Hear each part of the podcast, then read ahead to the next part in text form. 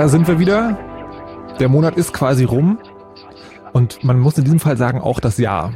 Das letzte Chaos Radio für 2009 steht an unter dem Titel Responsible Disclosure oder wie man als Hacker am Leben bleibt. Und äh, ich bin für euch am Start, Markus Richter mein Name und natürlich der Chaos Computer Club heute in Gestalt von Fefe. Hallo. Tag. Und Andi Müller-Magun. Hallo. Guten Tag. Der Chat, den gibt es auch zur Sendung. Wie, und es gibt auch ein Wiki, da könnt ihr reinschreiben und Blogs, da könnt ihr Kommentare verfassen. Wo, wie ihr da hinkommt, das ist ganz einfach. Fritz.de gibt's rechts die Anzeige, was gerade läuft im Radio. Da klickt ihr drauf, da gibt's die ganzen Links zu den wichtigen Dingen, die es zu dieser Sendung noch außerhalb des Radios zu wissen gibt. Und wir wollen heute mit euch darüber reden, wie man mit Sicherheitslücken umgeht, wenn man selber eine am Start hat.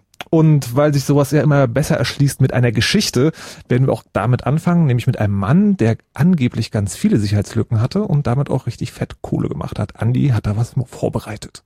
Ja, sozusagen. Also es geht ja heute um Disclosures, es geht um die Frage, wie äh, Systembetreiber auch mit Sicherheitslücken umgehen.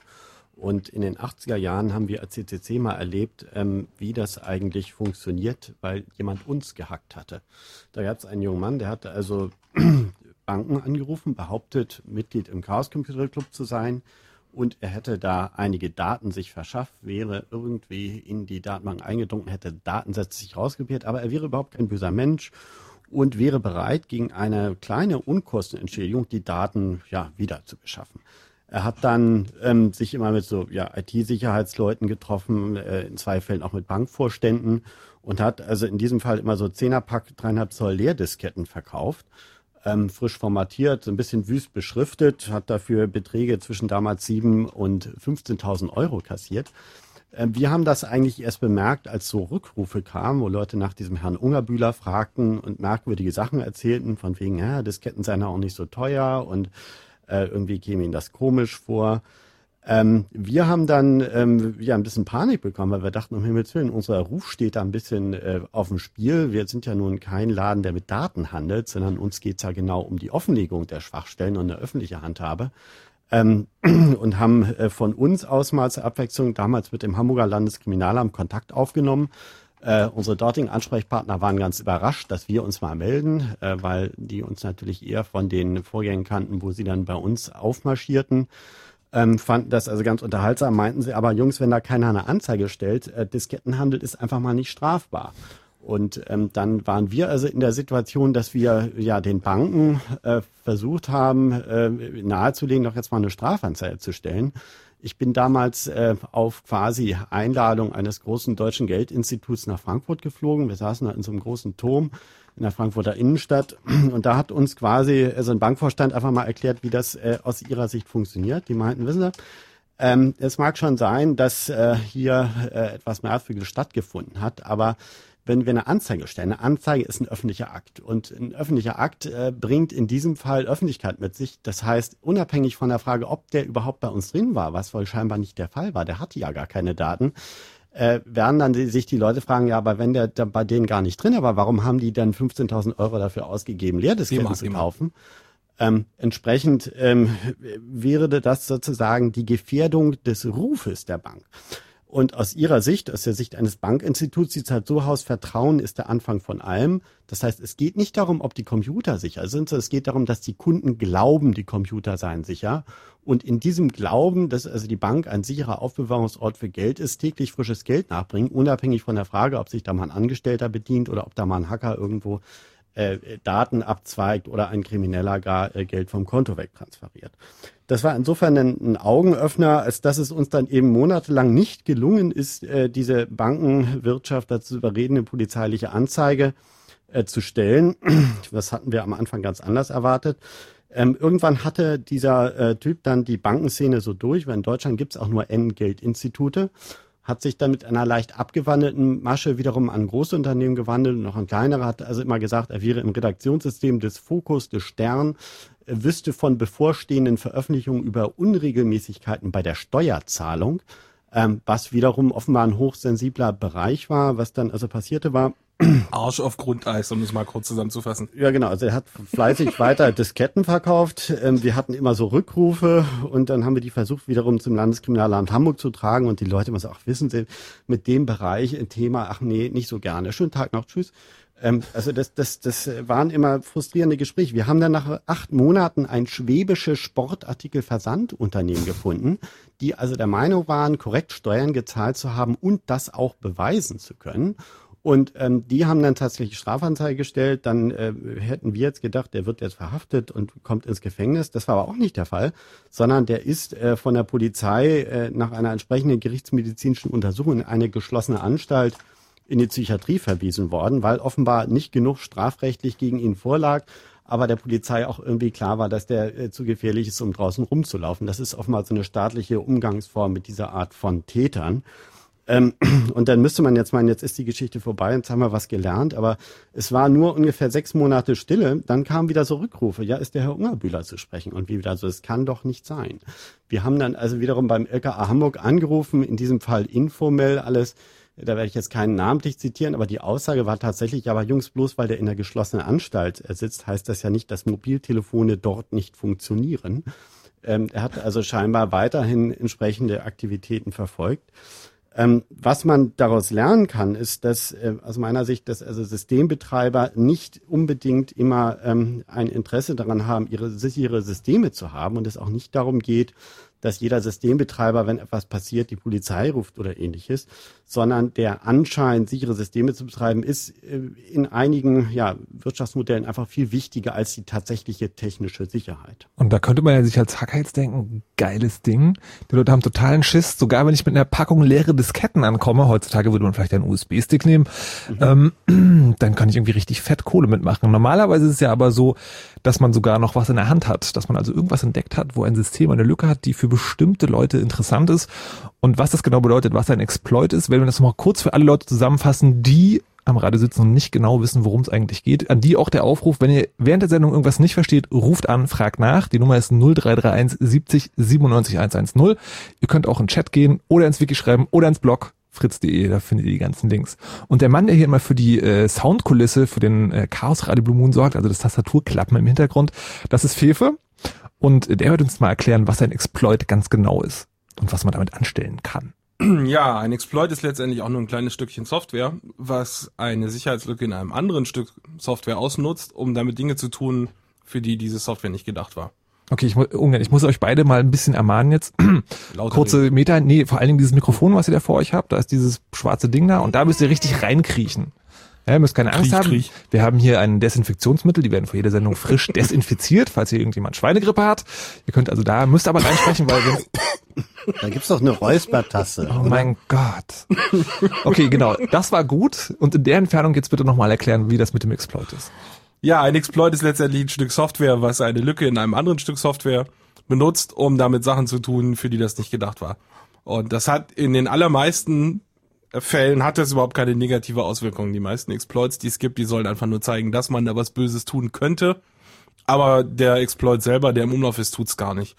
Und äh, deswegen ist das auch so ein bisschen schwierig, Hacker-Tools zu definieren. Da wollen wir jetzt nicht weiter drauf ausgleiten, aber das ist schon von der Definition her nicht so ganz einfach, was jetzt ein Exploit ist und was man verbieten sollte und was nicht. Aber gut, aber grundsätzlich was- re- reden wir heute über Sachen, die dafür dienen können, ein System, also eine Software, eine Hardware oder meinetwegen auch beides zusammen zu kompromittieren, also sprich eine Möglichkeit zu schaffen, dass man einen Einstieg hat, wo man dann auch Schindluder mittreiben kann. Na, eigentlich geht's um das Wissen. Also wenn ich nämlich weiß, wie ich in ein System reinkomme, dann kann ich daraus einen Exploit bauen. Ja, deswegen ist der Übergang fließend.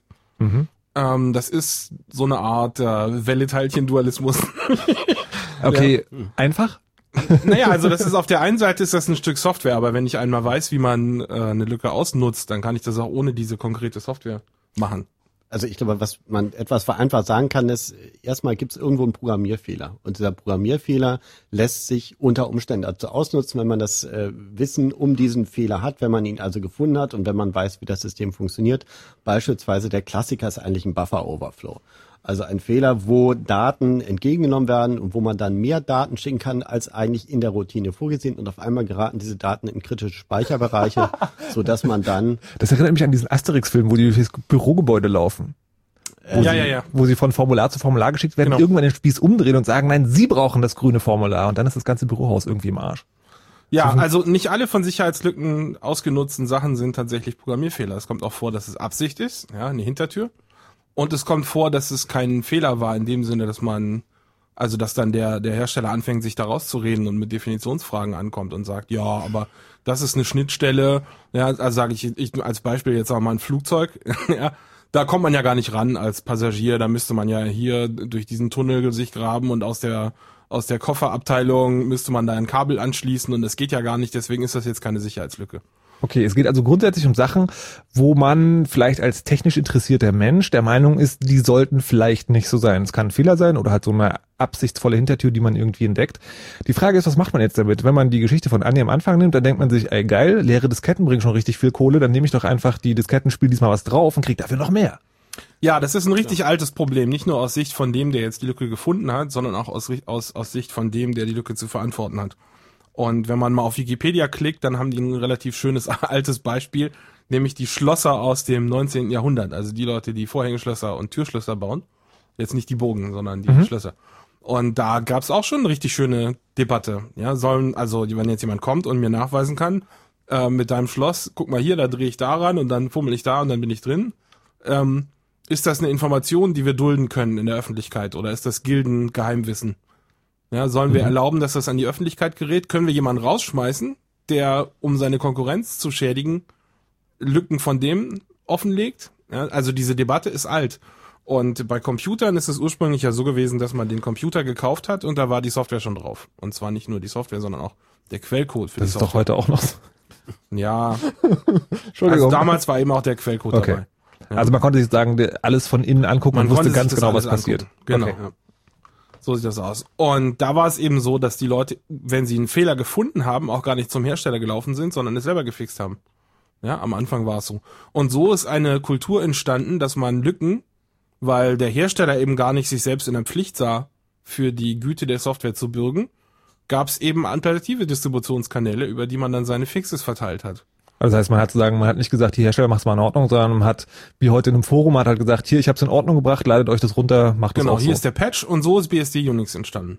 Aus dem AT&T Unix. Ganze Betriebssysteme sozusagen sind Ja, so entstanden. also, Aber genau. wie, wie, wie kommen wir dann von diesem, das ist ja, hört sich ja irgendwie relativ nett an, es gibt so eine User-Gemeinschaft, wir Genau. Am fixen Anfang alle unsere Fehler gegenseitig und dann? Genau, am Anfang war alles nett und dann fingen die Hersteller an und zu sagen, ja, Moment mal, wenn du da hinten hier eine Sicherheitslücke in meinem Programm veröffentlichst, dann ist das Geschäftsschädigung.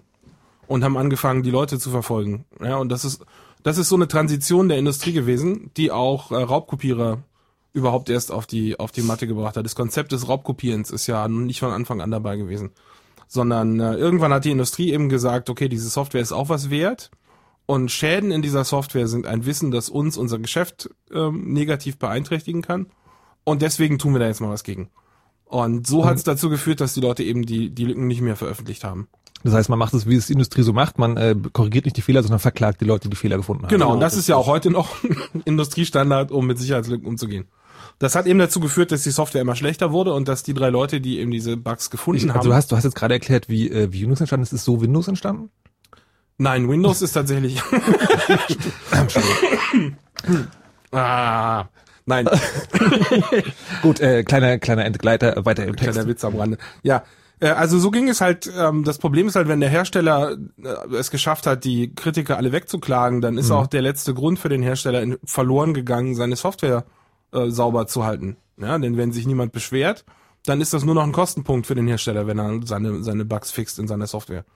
Ja, damals war es ja auch so, dass es eben so drei, vier Hersteller gab, wo man seine Computer kaufen konnte.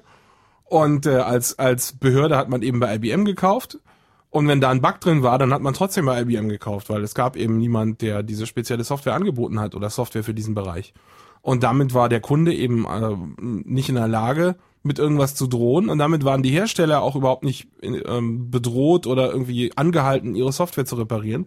Und daraus ist überhaupt erst diese Kultur entstanden, dass man Sicherheitslücken öffentlich macht.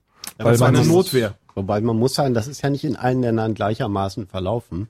Genau, das ist die, Geschichte aus Amerika, wo das am besten dokumentiert ist. Also eben wo es, wo es andersrum dokumentiert ist sozusagen, nämlich dass es sich eben nicht eine Kultur gebildet hat, Sicherheitslücken offen zu legen, um sie zu schließen, sondern dass tatsächlich die Kultur davon geprägt ist, dass Unternehmen sich durchgesetzt haben, auch entsprechende Gesetzesgrundlagen durchgeboxt haben, dass eben die Veröffentlichung von Sicherheitslücken per se bereits eine Straftat ist.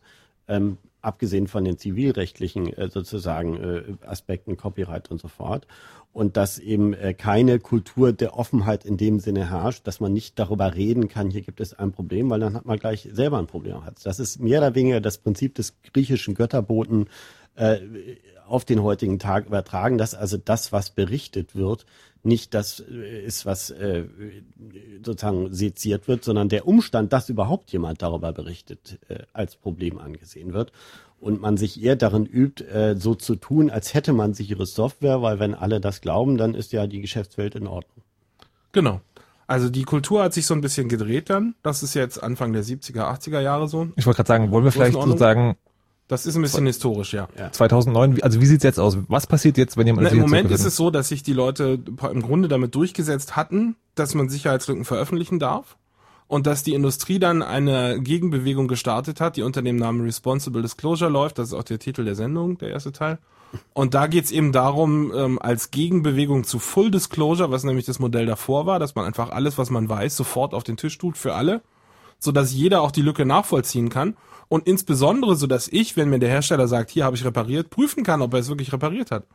Also das war das, das Modell, was sich entwickelt hat. Und da haben die Hersteller gesagt, allen voran so Microsoft und, und äh, Oracle und, und große Softwarehersteller haben gesagt, ja, Moment, wir haben hier aber einen Vorlauf vom halben Jahr mit unserer Qualitätssicherung. Wir können das gar nicht so schnell fixen. Und wenn ihr das jetzt der Welt verratet, dann äh, bringt ihr unsere Kunden in Gefahr. Das war das Hauptargument. Und damit sind wir jetzt übergegangen zu einer, zu, zu Responsible Disclosure. Und da heißt es eben, dass ich den, den Hersteller sofort informiere, wenn ich eine Lücke bei ihm habe.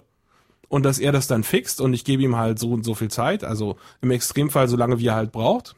Und das kann auch mal Jahre sein. Ja, also das Okay. ist nicht so, dass die Hersteller das eilig haben, wenn sie nicht mehr die Bedrohung haben, dass ich sonst damit zur Presse laufe.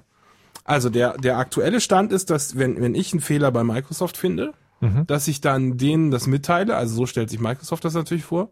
Und dann lassen die sich so viel Zeit, wie sie brauchen, um, um den Fehler zu finden oder ihn zu leugnen.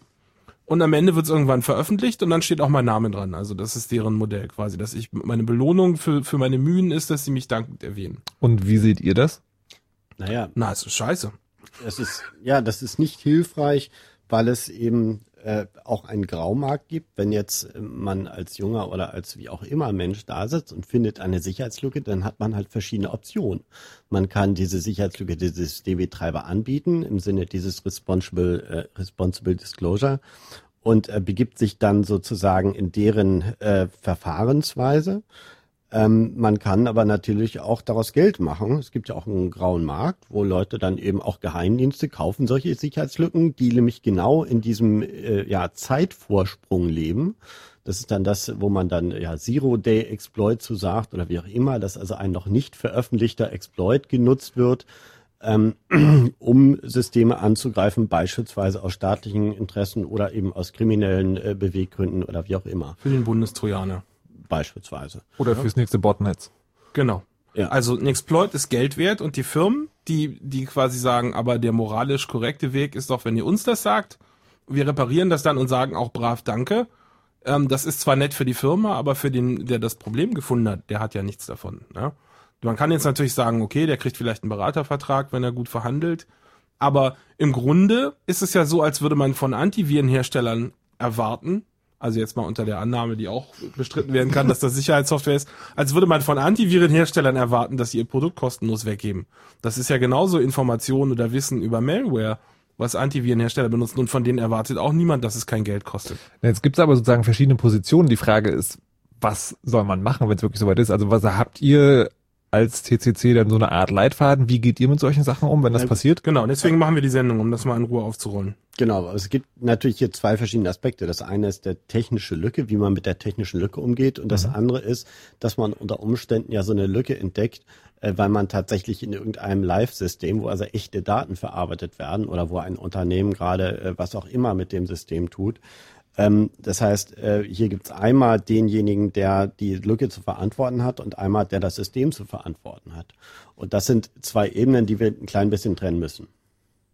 Und wir werden heute noch klären, wie man damit umgeht, sowohl mit dem einen als auch mit dem anderen. Genau. Und zwar an einem aktuellen Beispiel, nämlich das des sozialen Netzwerks SchülerVZ. Da gab es ja ähm, jede Menge Hacks, kannte man sagen. Und es gab auch den Fall, dass einer der Leute, die angeblich aus dem Netzwerk Daten sich gezogen haben, sich dann im Gefängnis umgebracht hat. Was da alles passiert ist und wie man das verhindern kann und vor allen Dingen, wie man sich selber verhält, wenn man in so eine Situation kommt, das klären wir alles. Wir spielen jetzt erst eine Runde Musik. Das machen wir nur deswegen, damit der Chat zur Sendung, der das hier alles begleitet, auch ein bisschen meckern kann, weil die wollen nämlich lieber keine Musik hören. Ähm, und für alle Leute draußen am Radio, damit sie sich ein bisschen spannen können. Und zwar ist der erste Track von Cephonic und der heißt Witness. Und das ist mit der ganzen Musik, die diese Sendung so läuft, die könnt ihr auch aus dem Netz euch einfach ziehen und zwar legal, ohne dass ihr verknackt werdet. Und die Links dazu gibt's im Wiki zur Sendung und den Link dahin gibt's bei fritz.de.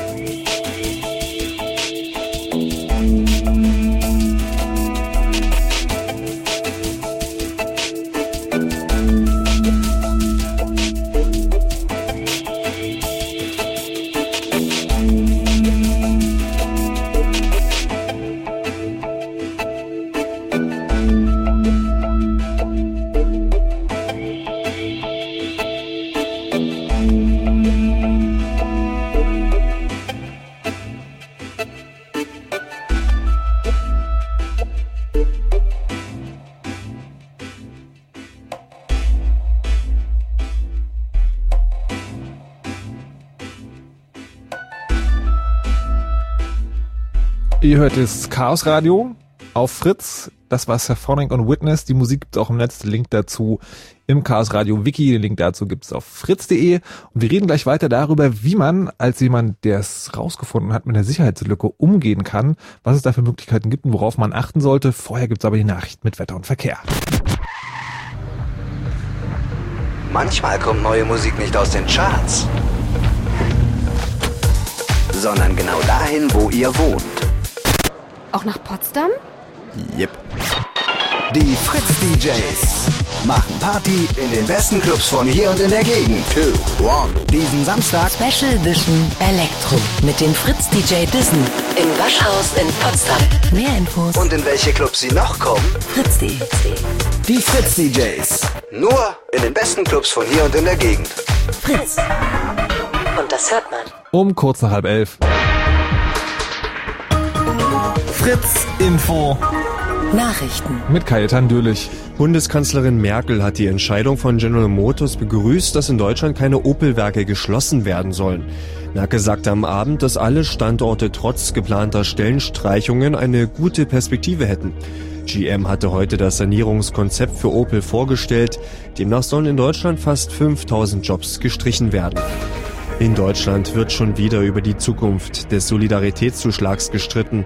Auslöser ist ein Urteil des niedersächsischen Finanzgerichts, das den Soli als grundgesetzwidrig einstufte. Nun soll das Bundesverfassungsgericht entscheiden. Die FDP hatte vorgeschlagen, die Sonderabgabe für den Aufbau Ost schrittweise abzubauen. Die CDU-CSU dagegen ist weiterhin für den Soli. In Berlin geht der Protest gegen die gestrige Räumungsaktion in der Brunnenstraße weiter. Die ehemaligen Bewohner lassen prüfen, ob der Rauswurf rechtsmäßig war. Am Abend wollten linke Gruppen außerdem in Prenzlauer Berg gegen die Räumungsaktion demonstrieren. Morgen ist eine weitere Demo in Kreuzberg geplant. Die Berliner Polizei hatte gestern Nachmittag ein linksalternatives Wohnprojekt in der Brunnenstraße geräumt, weil die rund 20 Bewohner dort illegal gewohnt haben. Die israelische Regierung hat beschlossen, den Siedlungsbau im Westjordanland zehn Monate lang auszusetzen. Das Sicherheitskabinett nahm einen entsprechenden Vorschlag von Ministerpräsident Netanyahu an. Die USA begrüßten die israelische Ankündigung, die Palästinenser dagegen wiesen das Angebot als unzureichend zurück. Sport. Der deutsche Meister Wolfsburg hat in der Champions League das vorletzte Gruppenspiel verloren. Wolfsburg verlor auswärts bei Moskau mit 1 zu 2. Und im Moment spielt in der Champions League Bayern München noch zu Hause gegen den israelischen Meister Maccabi Haifa. Inzwischen konnte Bayern München in der zweiten Halbzeit die Führung übernehmen. Bayern führt mit 1 zu 0 und die Partie, die endet in diesen Minuten. Wetter. Heute Nacht ist es mal wieder ziemlich wolkig draußen. Es gibt vereinzelt wieder leichten Niesel. Ansonsten ist es meistens trocken. Die Tiefstwerte liegen in dieser Nacht zwischen 9 und 7 Grad. Hier sind die aktuellen Werte in Potsdam, Cottbus, Neuruppin und Angermünde 10, Frankfurt und Wittenberge 11 und auch in Berlin milde 11 bis 12 Grad. Morgen soll es dann erst noch recht freundlich werden, später im Tagesverlauf dann wird es ein bisschen wolkiger, aber es bleibt meistens trocken. Die Höchstwerte liegen dann bei milden 10 bis 13 Grad.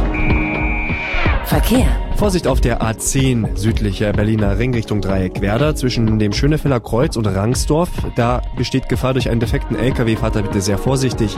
Und noch zwei Meldungen aus dem Stadtverkehr Berlin. Die kommen vom Stadtring A100 Richtung Neukölln-Treptow. Zwischen der Beusselstraße und dem Spandauer Damm, da gibt es zwei Kilometer Stau. Und am Stadtring Richtung Neukölln-Treptow zwischen dem Dreieck Schmargendorf und dem Innsbrucker Platz auch dort zwei Kilometer Stau. Euch eine gute Fahrt. Fritz ist eine Produktion des RBB. Und wenn im Radio 91,9, dann Fritz rund um Belzig.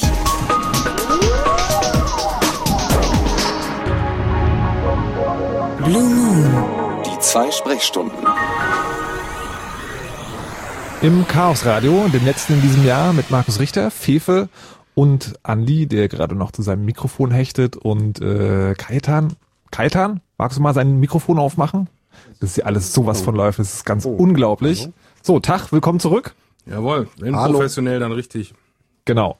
Äh, darum geht's heute um den professionellen Umgang mit Sicherheitslücken. Responsible Disclosure ist das Schlagwort, unter dem das Ganze läuft. Wir haben gerade schon geklärt, was eine Sicherheitslücke ist und was man damit anstellen kann. Jetzt ist die Frage, wie geht man damit um? Dieses Schlagwort Responsible Disclosure, könnt ihr das nochmal kurz erläutern?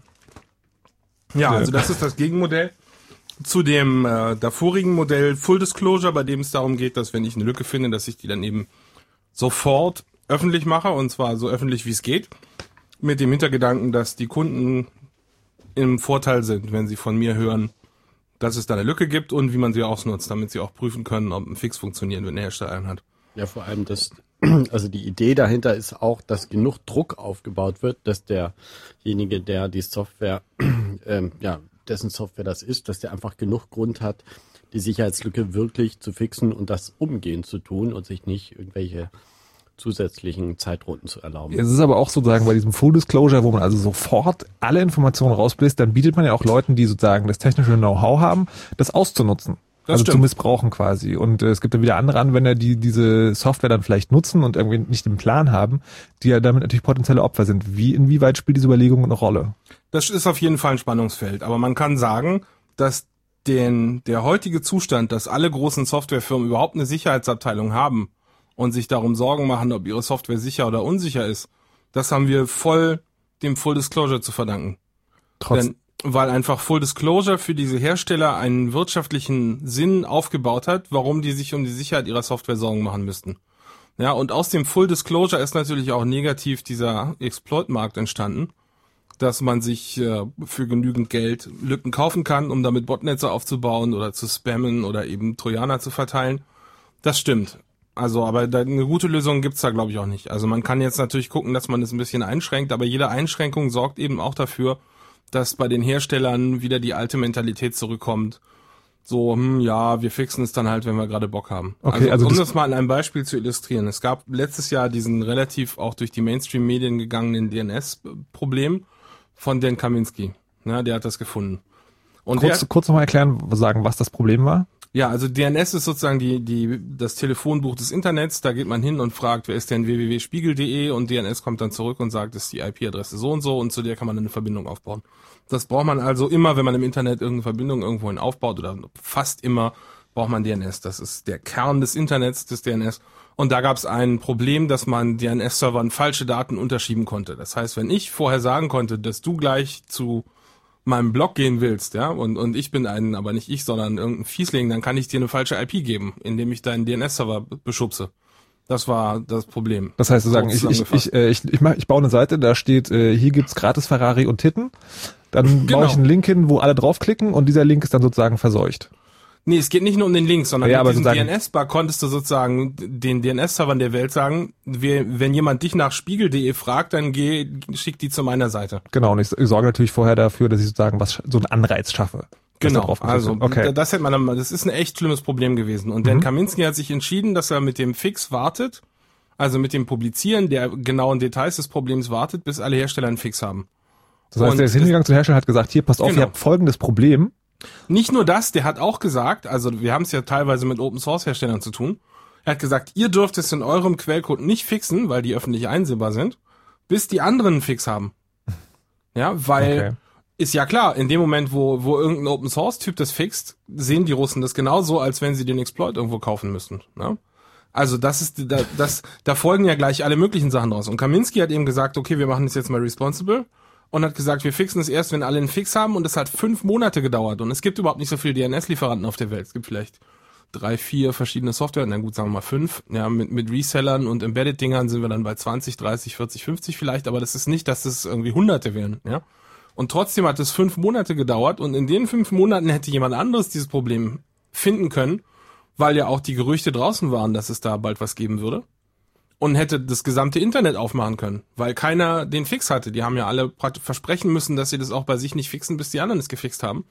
Ansonsten hätte Kaminski ihnen es nicht gegeben. Das heißt, wir haben sozusagen fünf, äh, fünf Monate lang auf einem DNS-Vulkan gesessen. Genau. Jetzt ist ja die Frage, also das ist jetzt das andere Extrem zu Full Disclosure. Das heißt, wir gehen hin und sagen, ja, lasst euch Zeit irgendwie, wenn ihr fertig seid, sagt Bescheid, dann veröffentlichen wir das. Nee, nee, Jetzt das ist nicht, das ist schon der Mittelweg. Das andere Extrem ist, dass man die Leute verklagt und es überhaupt nicht veröffentlicht. Ja, okay, aber sozusagen für Disclosure ist es quasi sagen, also ne, das eine sofort raus, das andere Genau. so, so lange wie ihr Zeit braucht. Jetzt könnte man auch sagen, passt auf, Leute, ich hab hier eure eure Macke, eure Sicherheitslücke, ich gebe euch zwei Wochen. Genau. Ist das praktikabel? Kann man das überhaupt machen? Gibt es da so, ein, so eine Art Gentleman Agreement, was so eine Zeit ist? Also irgendwie zwei Wochen, drei Monate, was auch immer? Ja, es gibt viele Gentleman Agreements. Also man hat sich so geeinigt, dass man Gibt sagt, es okay. Monat. Also Ja. haltet ihr das auch für sinnvoll?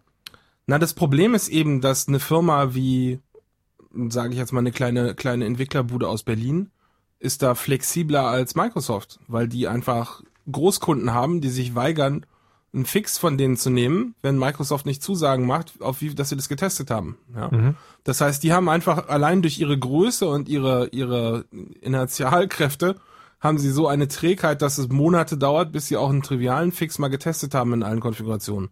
Insofern ist es vielleicht nicht unbedingt möglich, tatsächlich einen fairen Zeitraum festzulegen. Also ich bin, ich glaube nicht, dass es da eine gute Lösung gibt. Ich glaube, wir müssen das immer je nach, ähm, je nach Sachlage. Sachlage entscheiden, genau. Also es, Aber- gibt, es gibt da halt auch unterschiedliche Unternehmenskulturen, muss man sagen, äh, wie darauf reagiert wird, wenn man jetzt hinkommt und sagt, ihr habt da ein Problem.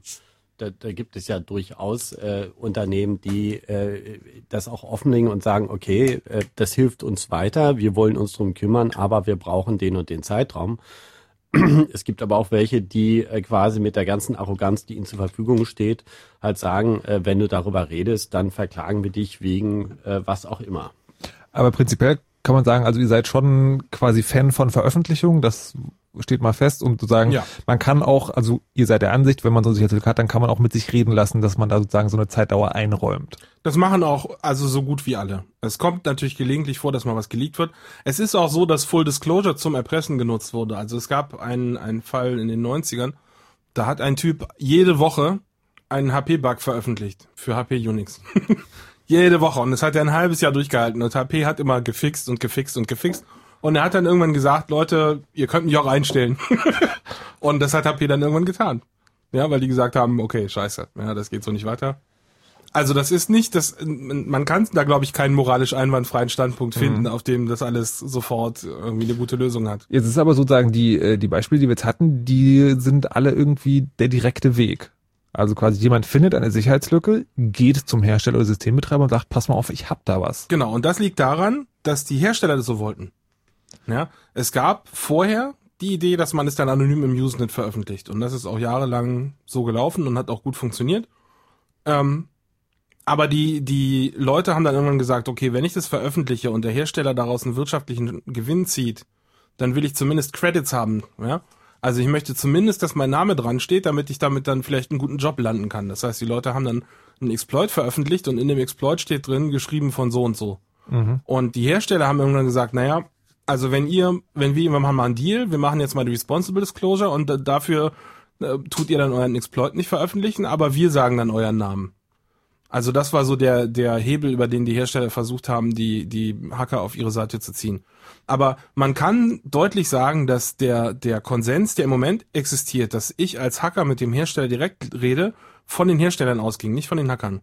Ja, die, die Hersteller haben ein großes Interesse daran gehabt, dass es eben nicht durch die Presse geht, damit die kein Fass aufmachen und damit die Leute auch äh, nicht zur Polizei oder so irgendwie bedroht werden.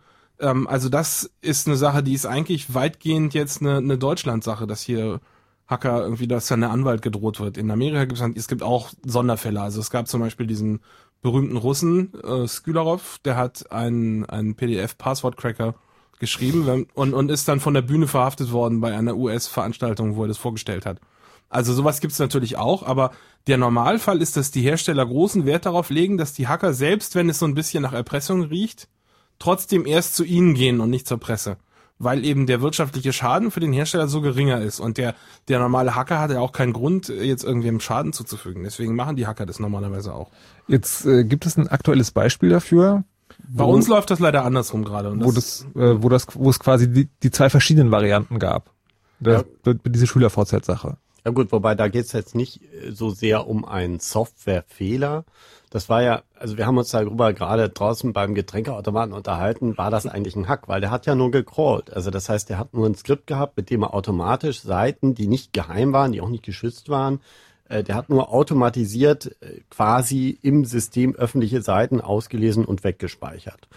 Und ähm, damit hat er natürlich, wie gesagt, das ist jetzt nicht die Welt der, der Sicherheitslücken in dem Sinne, auch wenn man sowas auch technisch verhindern kann, ähm, sondern es ist die Welt äh, der Systembetreiber, die sensible Daten haben. In diesem Fall sind es ja die Daten von Schülern.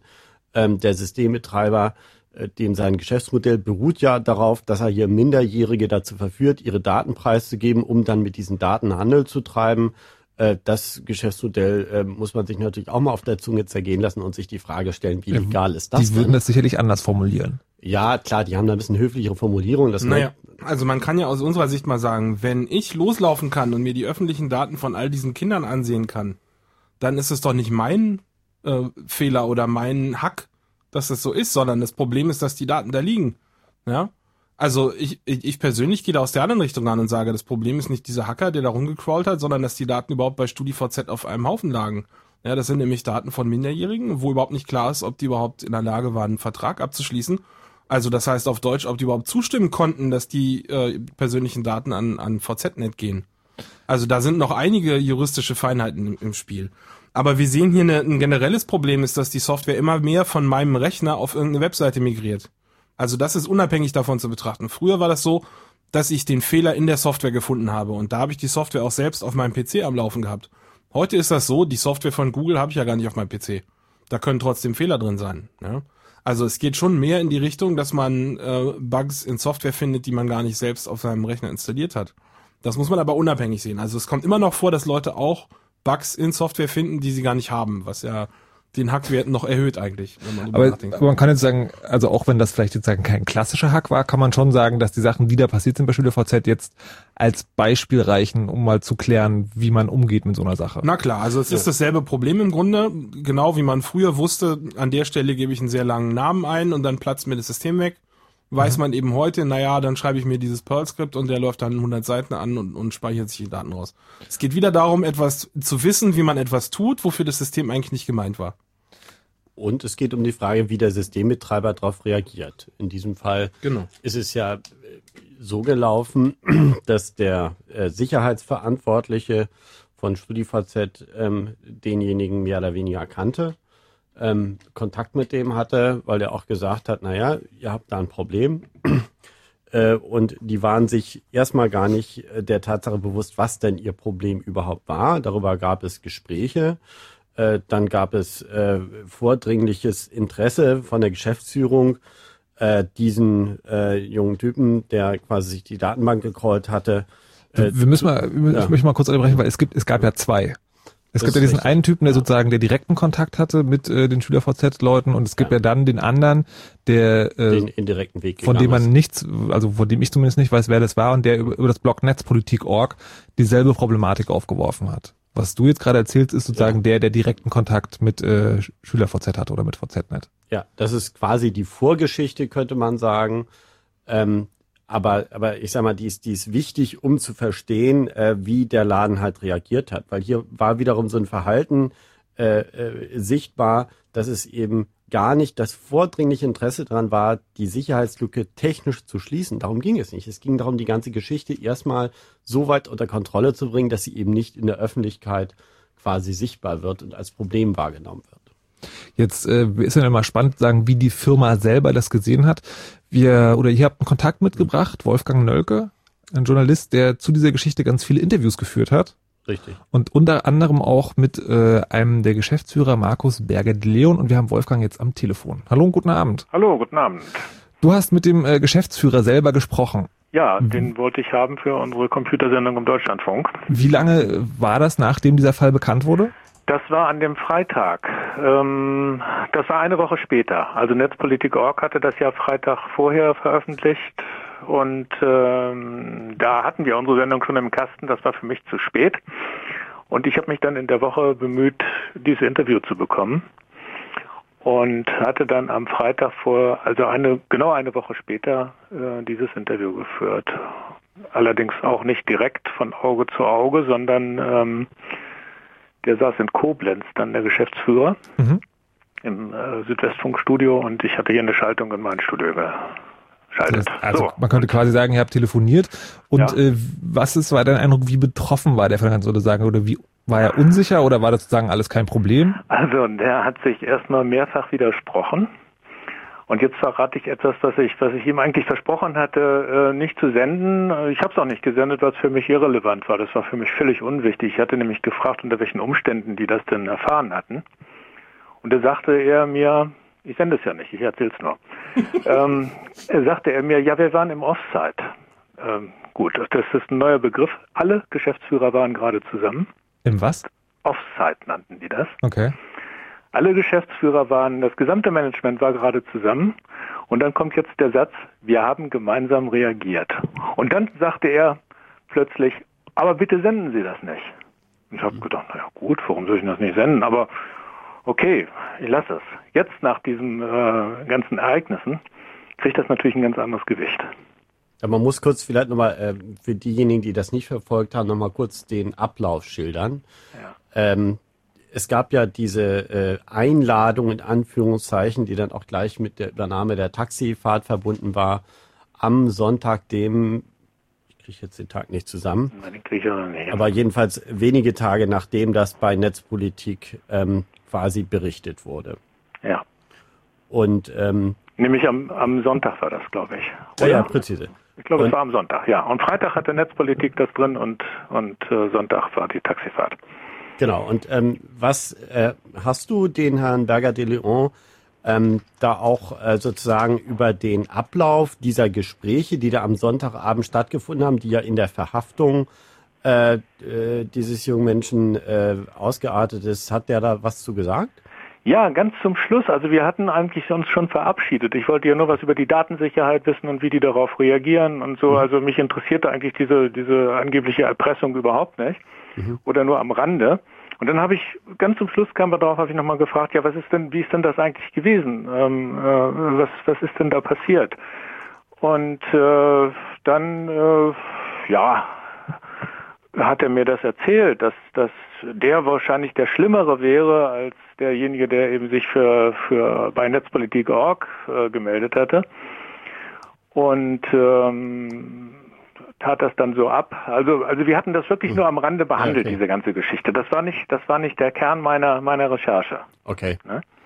Jetzt äh, habe ich einen kleinen Ausschnitt aus dem Interview, das du mit ihm geführt hast. Den Ja. möchte ich gerne mal vortragen jetzt. Da geht es darum, dass du ihn am Abschluss halt gefragt hast, so wie wird denn das jetzt in Zukunft werden? Sinngemäß. Und darauf hat er dann Folgendes gesagt. Für die Zukunft ganz wichtig für uns ist weiterhin auf der einen Seite natürlich die Sicherheit unserer Systeme und insbesondere das Thema Datenschutz, was wir uns ganz besonders auf die Fahnen geschrieben haben, weil wir sind nach wie vor eines der wenigen Netzwerke, wo zum Beispiel Daten nicht in Suchmaschinen sind. Wir sind das erste Netzwerk, was sich vom TÜV und den Datenschützern tatsächlich zertifizieren lässt. Das heißt, wir in diesem Zertifizierungsprozess sind wir gerade. Ja, wir sind das eines der wenigen Netzwerke, die tatsächlich gesagt haben, die alle Daten gehören den Nutzern und jeder Nutzer kann frei selbst bestimmen, sozusagen, wer seine Daten sehen kann. Und deswegen ist es auch so wichtig, dass wir die Medienkompetenz bei den Nutzern weiter stärken, dass die Nutzer einfach ein klares Verständnis davon haben, was sie mit ihren Daten machen und dass sie zu jedem Zeitpunkt frei bestimmen können, wer welche Daten sieht. Das hört sich doch super an, oder? Hört sich klasse an, ne? Aber als ich Alexander Dix eben zum gleichen Thema befragte, sagte er, ja, das wäre ja jetzt vielleicht so. Aber zu Anfang war es eben alles offen. Das heißt, die, die Systeme waren, waren offen und die äh, User mussten dann äh, gewisse Dinge eben sperren, die nicht für die Öffentlichkeit gedacht waren. Ne? Jetzt ist es wahrscheinlich umgekehrt. Du gehst also schon davon aus, dass sie dann genau das gemacht haben und jetzt ist das. Die haben diesen Lernprozess durchgeführt. Nicht? Also äh, ähm, Dick sagte ja auch, die, die Datenschutzprobleme wären also massiv unterschätzt worden, weil, weil die Betreiber eben glaubten, die Jugendlichen interessieren sich nicht für Datenschutz. Aber genau das Gegenteil ist der Fall. Sie wollen natürlich unter sich bleiben und die wollen auch nicht, dass die Eltern da mal reingucken, was sie da so machen. Ne? Also äh, das ist doch ganz klar. Aber natürlich ist die Kommunikation einfacher, wenn man das System gleich offen lässt. Dann sieht man alles. Ähm, dadurch äh, braucht man technische Kenntnisse nicht äh, vorzuweisen. Man kann sich einfach anmelden und fertig ist es. Aber, aber die kleinen äh, Tools, die man eigentlich nutzen muss, um, um Datensicherheit zu gewährleisten, das muss der Betreiber, da hat er eine Bringschuld. Ja. Das meine, es. Das Unternehmen befand sich ja, und deswegen ist diese, dieser Punkt mit der Erpressung ja nicht ganz unwichtig, in dem Problem, dass dieses Scrollen äh, überhaupt nichts Illegales war, also keine Straftat war, Nein. weil dieses, es gibt diesen Straftatbestand des 202a äh, Strafgesetzbuch, das ist das Ausspähen von Daten, aber das ist nur illegal, wenn die Daten gegen das Ausspähen besonders geschützt sind. Und äh, das naja, heißt, das die, haben die ja zu argumentieren versucht. Also ja, deren Argumentation ihm, war, nee, dass nee, sie die, Polizei haben. ist ja die Polizei ist ja an dem Sonntag wieder abgerückt, nachdem sie am Anfang schon da war, Ja. weil sie eben festgestellt haben, hier ist überhaupt nichts illegal. Dann haben sie gesagt, na ja, es ist aber ein Verstoß gegen unsere allgemeinen Geschäftsbedingungen. Äh, das ist also der der Umweg über quasi das Zivilrecht. Das Zivilrecht, ja. Genau, und um dann an Schluss äh, eben doch nochmal diese Erpressung, was natürlich eine ganz klare Straftat ist, äh, irgendwie aus der Situation herbeizuführen. Aber ähm, ich äh, versuche jetzt nochmal kurz was aus dir rauszukitzeln. Ähm, hast du denn den Eindruck gehabt, dass quasi äh, das Unternehmen und auch der Geschäftsführer, dass die quasi tatsächlich aufgeschlossen sind, wenn einer hinkommt und sagt immer so, ihr habt da ein Problem? Also ich habe das Gefühl, nach dem, was ich eben auch erzählt hatte, äh, dass es, ein, dass es eine gemeinsame Beplanung war. Das ist meine ganz eigene Interpretation dieser Geschichte. Nicht? Also ich habe einfach nur für mich jetzt eins und eins zusammengezählt. Klar. Warum sollte ich das nicht veröffentlichen?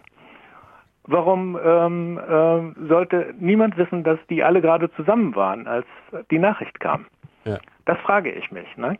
Und dann gibt es noch was Ungewöhnliches, dass der Pressesprecher ähm, äh, nicht sagen wollte. Ich hatte ja gesagt, dann sagen Sie doch ein paar Takte dazu, wenn der, wenn der Geschäftsführer nicht da ist.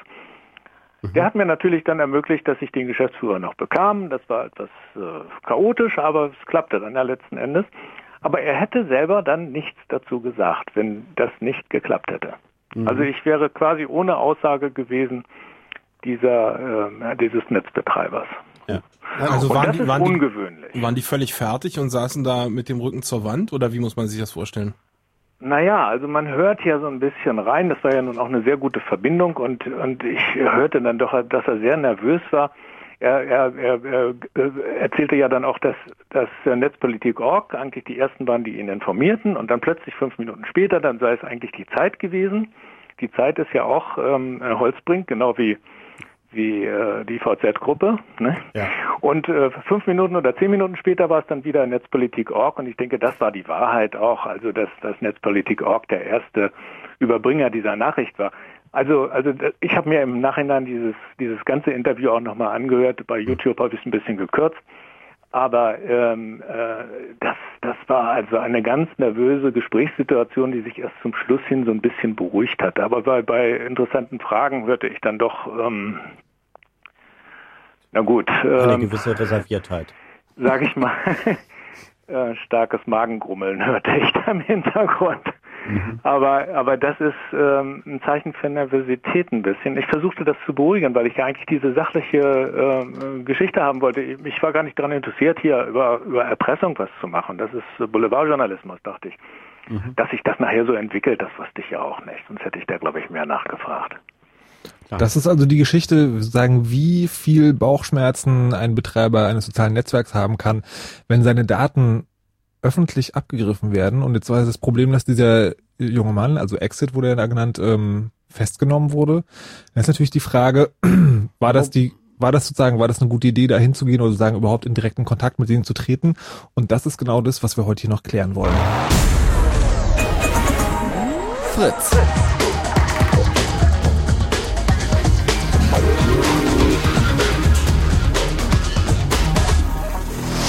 Blue Moon. Zwei Sprechstunden.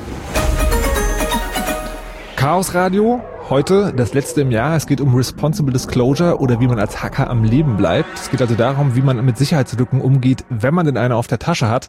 Das klären wir gleich. Wir haben gerade ein bisschen näher ins Beispiel SchülerVZ und äh, der Datenbankabsaugung, die da dieses Jahr passiert ist, äh, geklärt. Gleich geht es damit weiter. Vorher aber ein bisschen für uns zur Entspannung, damit wir auch mal uns im Mund nicht so fußlich reden, ein wenig Musik, die es auch im Netz gibt. Link dazu im Wiki zur Sendung.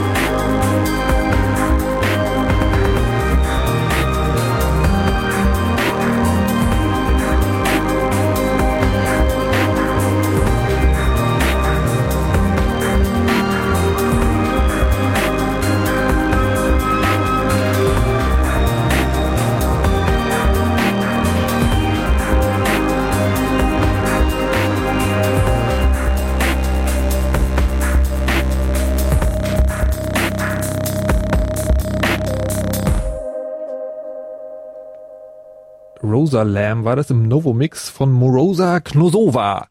Gibt's Musik, ist Musik, die ihr aus eurem Netz ziehen könnt. Ihr seid beim Chaos Radio auf Fritz und wir reden heute über Sicherheitslücken und wie man damit umgeht.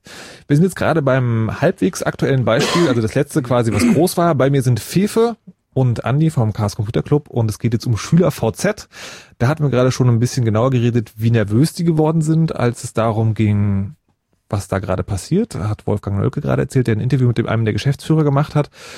Ähm, wir wollen jetzt nochmal genauer darüber reden, was da passiert ist und wie sich der Hacker vielleicht hätte anders oder besser hätte verhalten können, um nicht in so eine Situation zu geraten. Also präzise, es war jetzt die Situation, dass das Unternehmen aufgrund äh, ja, ihrer eigenen Interessenlage den also dann am Sonntag spontan eingeladen hat, doch zu ihm zu kommen. Der hat sich in ein Taxi gesetzt und ist ein paar hundert Kilometer quasi hier nach Berlin gefahren, um hier am Nachmittag einzutreffen. Äh, interessanterweise, wie gesagt, die Polizei wartete schon, aber offenbar im Nebenzimmer. Ähm, stellte sich dann aber raus, eine Straftat lag nicht vor. Die Polizei ist wieder abgerückt und dann begannen Gespräche darüber, was denn da eigentlich passiert war und unter welchen Bedingungen man jetzt irgendwie weiter hier daran arbeiten würde, diese Sicherheitslücken zu beheben. Äh, ich war bei dem Gespräch nicht dabei. Ich kann jetzt hier nur ein bisschen äh, zitieren aus Wollte der sagen, Pressemitteilung seines Anwalts. Deswegen Okay. muss ich mich jetzt hier ein bisschen mit so Floskeln ähm, behelfen. Ähm, klar ist, im Laufe des Gesprächs ging es wohl irgendwann auch um eine mögliche finanzielle Vergütung für den Schaden, den er durch das Offenbaren dieser Sicherheitslücke dem Unternehmen gegenüber abwenden könnte. Das Unternehmen hat, so ist eine der Darstellungen, von sich aus angeboten, ihm einen Betrag von irgendwie 20.000 Euro oder irgendetwas zu zahlen.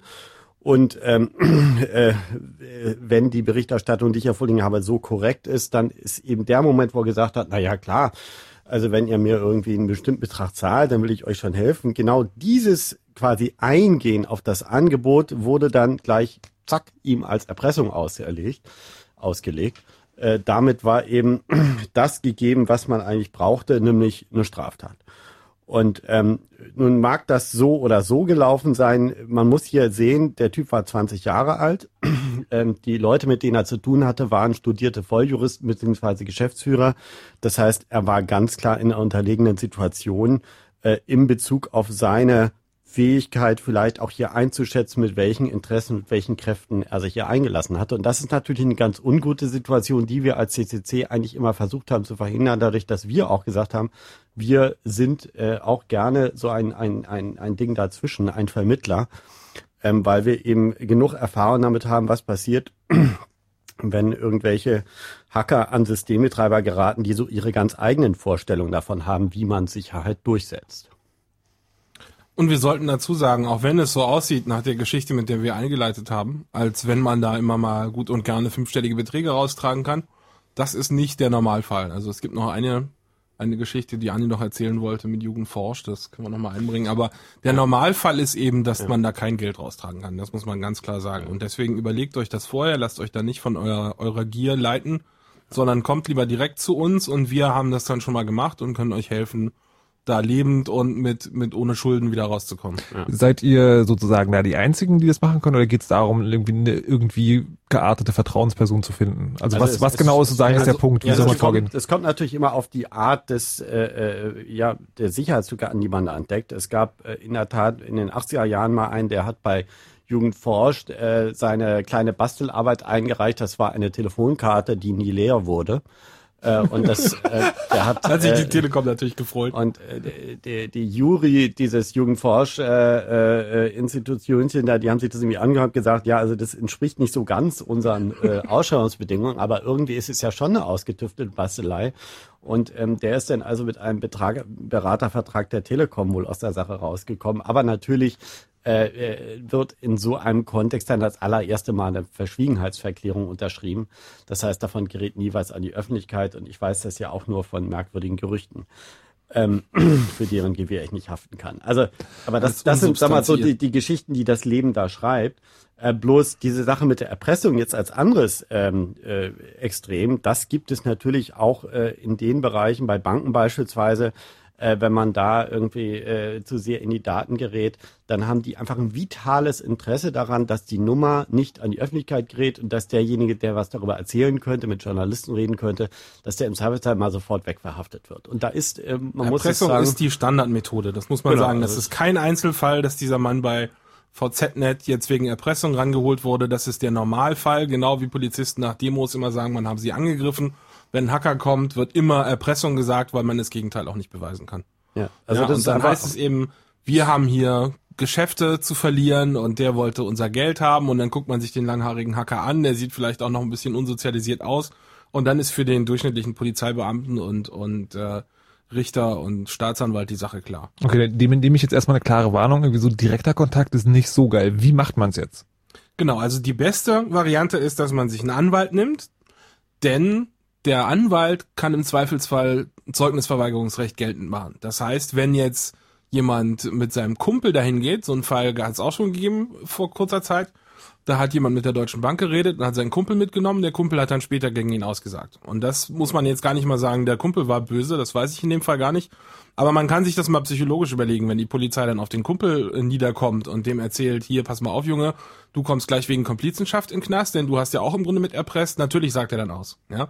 Also bringt nicht euren Kumpel mit, sondern nimmt jemand, nehmt jemanden, der im Zweifelsfall Zeugnisverweigerungsrecht hat und das ist entweder ein Anwalt oder Presse, ja. Oder ihr kommt zu uns und wir machen das dann mit dem Anwalt und der Anwalt fragt uns als Experte, dann haben wir auch ein Zeugnisverweigerungsrecht. Aber einfach nur einen Kumpel mitnehmen ist keine Lösung. Ja, also der, die Datenschutzbeauftragten sind mittlerweile auch so weit, dass sie solche Vermittlungen machen. Natürlich vor allem bei äh, Fällen, wo personenbezogene Daten in irgendeiner Form im Spiel sind.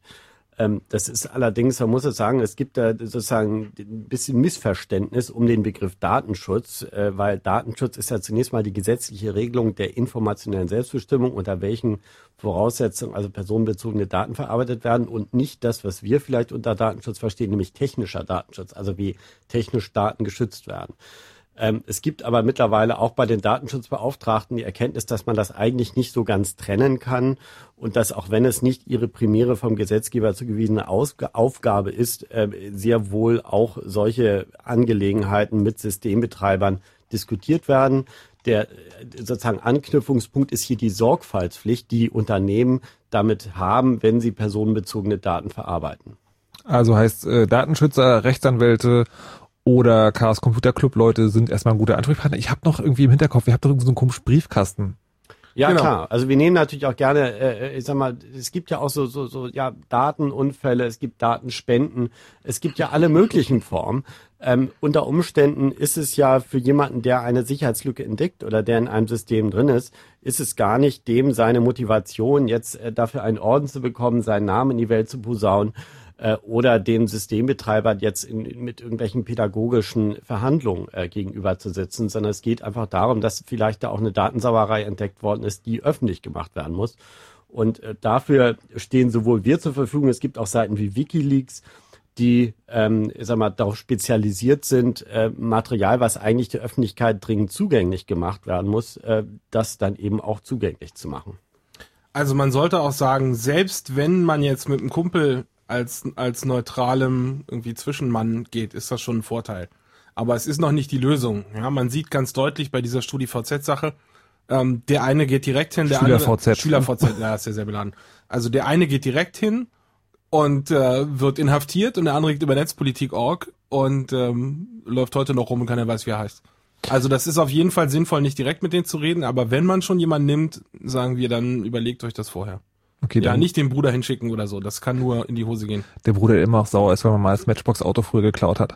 Okay, ähm, jetzt haben wir die ganze Zeit quasi davon geredet und auch Geschichten erzählt. Ähm, es gibt ein ganz praktisches Beispiel, wenn ihr da draußen sitzt und denkt so, ha, ist mir auch schon passiert, habe ich damals das entdeckt, könnt ihr gerne anrufen, denn ihr wisst ja, eigentlich ist das eine Sendung, wo ihr immer mit an Start sein könnt. Jetzt anrufen. 0331 70 97 110. Also, falls ihr noch eine Sicherheitslücke habt, die ihr irgendwie über ein, gleich an ein großes Publikum verteilen wollt, dann könnt ihr jetzt gerne anrufen. Christian hat das auch gemacht. Hallo Christian. Hallo, Servus. Was ist dir denn passiert? Mir ist passiert, das war vor ungefähr zwei Jahren, da ist so ein D1 Discount Reseller auf den Markt gegangen und die haben äh, zum einen so Nummern, die man sich nicht merken kann und dann so ganz tolle VIP-Nummern verkauft. Und die VIP-Nummern haben natürlich extra gekostet. Was sind VIP-Nummern? Sowas wie 999999? Ja, genau, sowas. Okay. Also mit ganz vielen äh, sich wiederholenden Zahlen und wenig verschiedene Zahlen und so. Mhm. Genau. Und ähm, für die, die sich ein bisschen mit HTML auskennen, wir haben halt ist VIP-Nummer 1 oder 0 äh, übergeben und auf der Seite, wo die Daten angekommen sind, nicht nochmal überprüft. Ähm, und daran festgestellt, ob das eine VIP-Nummer ist oder nicht. Und da kann man ja dann ziemlich einfach das einfach ändern, VIP-Nummer aussuchen, allerdings statt eine 1 und 0 mitsenden und schon hatte man die VIP-Nummer zum, äh, ja, für Umme. Ja, das So. ist die alte Methode, die noch, noch älteste Methode mit Sicherheitslücken umzugehen. Der Gentleman zahlt und schweigt. Genau. Ähm, ich habe mir gedacht, hey, äh, bist ein guter Mensch, versuchst mal da den Geschäftsführer dran zu kriegen, weil an der Hotline wollte mir eh keiner Gehör schenken. Ähm, per E-Mail habe ich es auch probiert. Ähm, ich hatte dann irgendwann den Geschäftsführer dran, habe den auch davon erzählt. Der war ähm, ja mäßig begeistert, dass ich seine Nummer rausgefunden habe. Das war aber sein einziges Problem mit der Sache. Also der hat sich da nicht wirklich groß drum gekümmert. ähm, ich habe das äh, zwei Wochen lang äh, versucht, da irgendwie, dass, dass die das mal ändern, weil keine Ahnung, das schadet denen ja doch auch. Und nach zwei Wochen habe ich mir dann gesagt, so, nee, ähm, jetzt reicht's mir, habe das auf zwei bis drei Foren gepostet, das Ganze ist ein bisschen rumgegangen und vier Tage später ähm, war das dann gefixt. Ähm, Magst du jetzt genau. deine Handynummer verraten? Kann man sich vermutlich leicht merken. Nee, meine Handynummer nicht, ich habe das selber nicht gemacht. Ähm, Okay. Ich habe Ja, das ja, nur ja. getestet, es war im Warenkorb. Nee, wirklich nicht, weil ähm, warum will ich jemand anders einen finanziellen Schaden anrichten? Ähm, da habe ich so viel Ethik, dass ich das nicht möchte. Ähm, indem irgendwann, als sie es dann aber nicht begreifen wollten, meine Güte, wie es äh, Fefe gesagt hat, solange kein Druck da ist, wird es nicht gefixt. So ist das Und-. Wie, wie groß war denn die Firma? Ähm, soll ich den Namen nennen? Nö, sag mal nur ungefähr, nicht. wie groß die waren. Genau, es geht, du sagen nur, es ist mittelständisch oder sagen, es ist einer von den Telefongiganten. Das ist einer von den größeren D1-Resellern, die es, also die Discounter, die es schon länger gibt und immer noch gibt, die jetzt ihr Angebot auf O2 umschwenken. Okay, dann Ja, haben wir das jetzt reicht, glaube ich, für alle, die es wissen wollen. ungefähr eine Idee. ähm, so nach dem, was ich heute gehört habe hier im Chaosradio, ist das ja aber, wie es Christian gemacht hat, zwar sozusagen eine noble Absicht, aber eigentlich nicht ganz sauber. Hätte er es anders machen sollen oder? Naja, genau ich meine, man, man, äh, je nach Unternehmensgröße und Art, in diesem Fall würde ich ihm jetzt da keinen Vorwurf machen, weil das Unternehmen direkt zu kontaktieren, äh, ist in diesem Fall ja tatsächlich nett, weil er hat ja nicht sozusagen was ausgenutzt, er hat da keine Daten gestohlen, sondern hat gesagt, Jungs, ihr habt da ein Problem. Äh, Auch das kann aber äh, bei Unternehmen, die eine merkwürdige Kultur haben, schon dazu führen, dass die einfach mal äh, sofort eine Strafanzeige stellen und sagen, wissen Sie was, Sie haben da irgendwas bei uns ausgenutzt und da haben wir keine Lust drauf. Also, jetzt, äh, es ganz, gibt- ganz, ganz konkret, es hätte Christian auch passieren können, dass der Geschäftsführer sagt, Alter, du hast jetzt gleich mal eine Strafanzeige an der Backe, weil du hast unseren Shop gehackt. Ja, so ungefähr. Also man, man, man muss einfach sagen, es gibt Unternehmen, die reagieren so, auch wenn da vor Gericht nichts bei rauskommt, hat man halt erstmal den Ärger am Hals. Das ist eine Kriesen-PR-Sache. Ja? Man kann sich das ja überlegen, wenn die Firma denkt, dass sie mehr Vorteil daraus schlagen kann, dass in der Presse steht, hier, wir haben eine Anzeige gegen den bösen Hacker gemacht, als dass in der Presse steht, die sind gehackt worden, dann werden die im Zweifelsfall eine Anzeige machen. Und da, ob die das jetzt tun oder nicht, hängt im Normalfall davon ab, wie weit Privatsphäre deren Geschäftsmodell ähm, trifft oder nicht. Also beim beim Telekom-Laden, die hätten wahrscheinlich böser reagiert, wenn das Problem jetzt gewesen wäre, dass man irgendwie andere Leute Mailboxen abhören kann oder so. Ja. So, so ist es quasi nur ein kleines so, Geldproblem. so ist das nur ein kleines Ding gewesen und da kann man schon mal fünf gerade sein lassen. Aber so bei, bei einer Bank normalerweise, wenn man denen erzählt, hören Sie mal, ich kann hier die Kontoauszüge von anderen Leuten einsehen, dann ist das schon eine ganz andere Sache und dann werden die auch deutlich unentspannter reagieren. Ja, aber so Christian hat sich richtig Mühe gegeben. Er hat sozusagen die Nummern äh, rausgesucht und hat immer wieder angerufen. Ja. Was, was wäre eure Empfehlung das nächste Mal? Also so, angenommen, Christian stolpert morgen bei einem Reseller über die Möglichkeit, sich äh, tolle Telefonnummern irgendwie für umsonst geben zu lassen. Wie macht das das nächste Mal? Ja, Also er kann sicherlich eine Mail an mail.ccc.de schreiben. Moment, Moment. Also Aber- es gibt mail at ccc.de, das ist unser normaler Posteingang. Aber wenn ihr einen Hack zu berichten habt, dann wollt ihr im Zweifelsfall PGP verschlüsseln. Und die Mailadresse beim CCC mit PGP-Eingang ist ds für Datenschleuder, also ds at ccc.de, da gibt's auch einen PGP-Key. Und da könnt ihr nach googeln oder auf den Keyservern gucken. Also im Normalfall mail ccc.de für Sachen, die unkritisch sind, aber wenn es euch betrifft, ja, also wenn ihr im Knast landet, wenn es jemand sieht, dann nehmt PGP und schreibt an ds at ds.ccc.de. Christian, äh, nach den Sachen, die du heute gehört hast, äh, hättest du's, würdest du es jetzt anders machen oder würdest du es nochmal genauso machen? Was ich heute gehört habe, verwundert mich zum einen erstmal gar nicht. Ähm, ich würde es einfach gar nicht mehr machen, weil äh, wozu soll ich mir die Arbeit machen, äh, wenn es den Leuten dann eh wurscht ist? Ich würde es an irgend, ich würde es vertrauensvoll an jemand weitergeben, von dem ich der Meinung bin, dass der Vernünftiges damit anstellt und würde dann meine Finger draus lassen, wenn es sowas ist. Mhm. Ähm, weil den Aufwand ist es meiner Meinung nach nicht wirklich wert äh, bei, bei solchen Dingen. Ähm, Wenn es natürlich irgendwie ein schwerwiegendes Problem ist, dass das Internet kaputt geht oder so, ähm, dann sieht das Ganze wieder anders aus. Aber Dann kommst so eine du zu kleine, uns. so, so eine kleine Firma, die man pro Bestellung um 20 Euro bescheißen kann, ähm, da das, ja, das schadet der Firma, aber nicht der Allgemeinheit. Ja. Gut, aber ich meine, wir hatten auch Beispiele, jetzt mal am Anfang, als äh, diese Geschichte mit den offenen WLANs so rumging, da sind wir auch durch Berlin gefahren, haben verschiedene Unternehmen dabei quasi entdeckt, wie sie ihre Daten äh, in die Berliner Luft verteilen. Und äh, da kann man sich dann drüber amüsieren, man kann auch mal mit dem Unternehmen Rücksprache halten.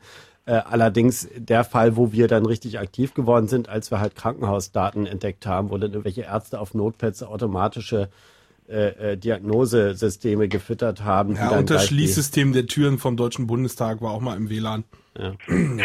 ja gut, aber bei diesen personenbezogenen Geschichten, da geht man dann schon, das geht zum Datenschutzbeauftragten und der kann dann den notwendigen Druck machen.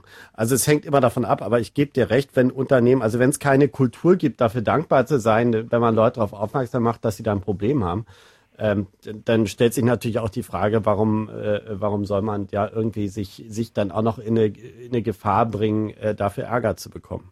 Also Christian- im Zweifelsfall würde ich zu Heise gehen mit solchen Sachen oder zu irgendwelchen Branchenmagazinen. Hauptsache man ist selber aus der Nummer raus. Christian, vielen Dank erstmal für die Geschichte. Bitte, bitte. Und wenn ihr da draußen sitzt und was ähnliches erlebt habt, dann ruft jetzt an. 0331 70 97 110 ist die Nummer dafür.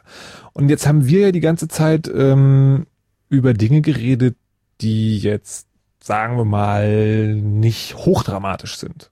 Weil, ähm, klar, man kriegt vielleicht irgendwie eine Strafanzeige, aber das ist jetzt nicht so schlimm. Aber die, ähm, der Titel heißt ja, oder wie man als Hacker am Leben bleibt. Ist das wirklich eine Sache, über die man sich Gedanken machen muss? Ja, leider. Also es gab einige Fälle im CCC-Umfeld, wo also Leute tatsächlich ums Leben gekommen sind. Und deswegen meinen wir das tatsächlich so, wenn, wenn wir sagen, wenn ihr mit, also mit Geheimdiensten zu tun habt zum Beispiel oder mit irgendwelchen organisierten Kriminalitätsstrukturen, ja, dann ist das durchaus noch die positive Variante, wenn die die Polizei rufen und ihr im Knast landet. Das kann durchaus äh, schlechter ausgehen für euch. Deswegen, wenn ihr da Zweifel habt, mit wem ihr es zu tun habt, ja, dann macht es lieber nicht, sondern geht zur Presse oder Aber das hört sich ja schon ein bisschen nach äh, irgendwie Agentenstory an. Wie, wie schnell geht das denn, dass man an einen Punkt kommt, wo wirklich dann so sagen, wo man wirklich mit solchen Leuten zu tun hat? Also Also stolpert man da drüber oder muss man das schon auch wollen? Na, da gibt's beide Varianten. Also, sag mal, wenn man, es gab ja in den 80er Jahren einige Leute aus dem Umfeld, die irgendwie in Geldnot dann auf die merkwürdige Idee kamen, jetzt dem KGB ähm, sich als Dienstleister anzubieten, um westliche Systeme in Anführungszeichen zu hacken und irgendwelche Software zu besorgen. Ähm, da, wenn man dann weiß, dass man für den Geheimdienst arbeitet, äh, dann ähm, weiß man halt äh, vielleicht auch oder hat eine Ahnung davon, mit wie man sich da einlässt. Aber es gibt natürlich auch Systeme. Äh, Wir hatten beispielsweise äh, jemanden, der mit Smartcards äh, hohe Begabung hatte, sich die anzugucken. Und da ist man auf einmal in Gebäudesicherungssystemen, äh, hat das eine Relevanz, wo auf einmal Atombomben damit bewacht werden. Und entsprechend äh, sind da ganz andere Akteure, äh, Militärs auf einmal von betroffen.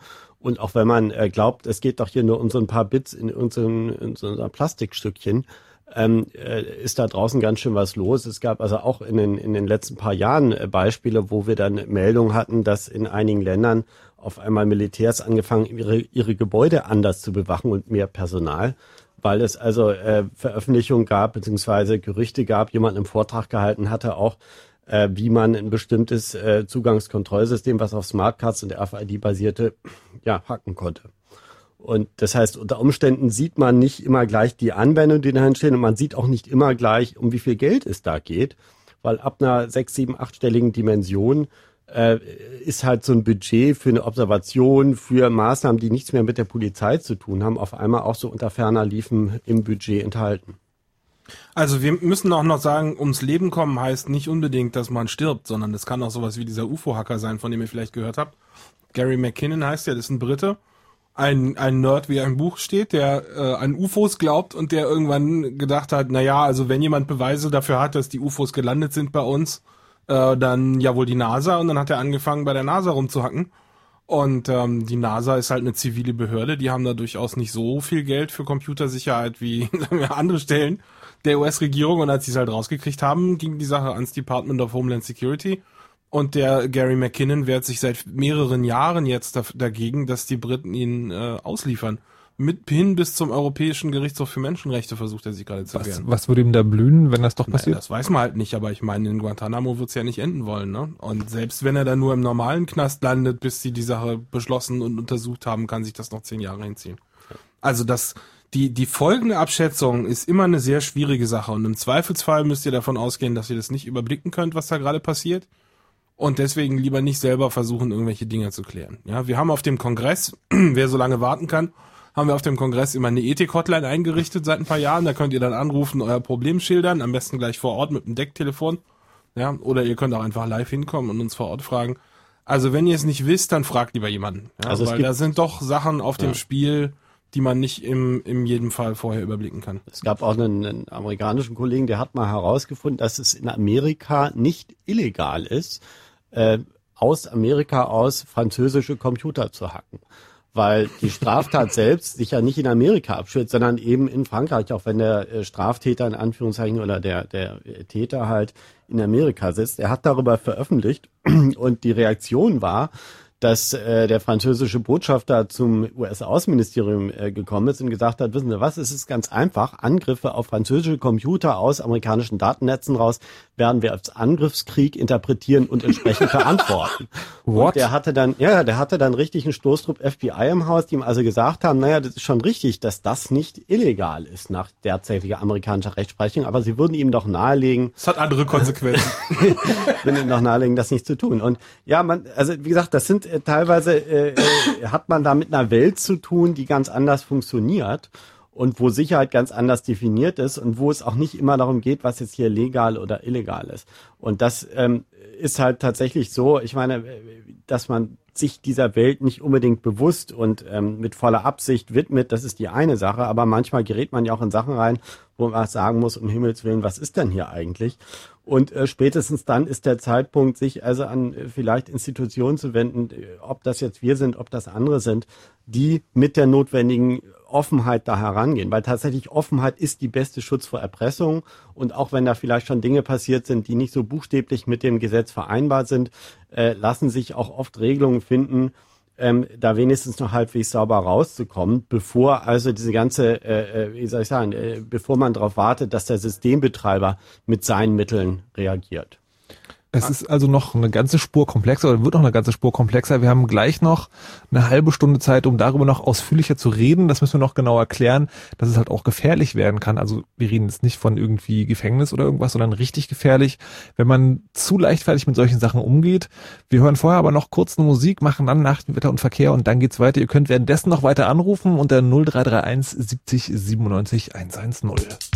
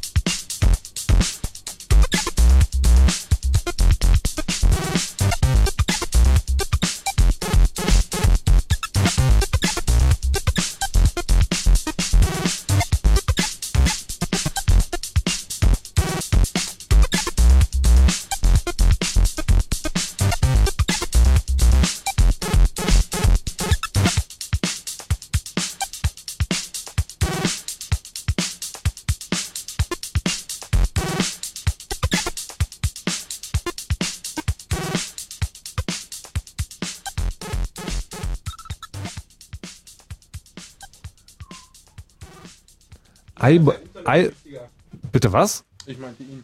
Wer? Hier wird gerade wilde Beschuldigungen werden hier um sich geworfen. Es gäbe hier internetsüchtige Leute. Das kann ich mir gar nicht vorstellen, wenn der Chaos Computer Club hier am Start ist. Das war gerade Eyeballs and Elbows von Datasette, Musik aus dem Netz.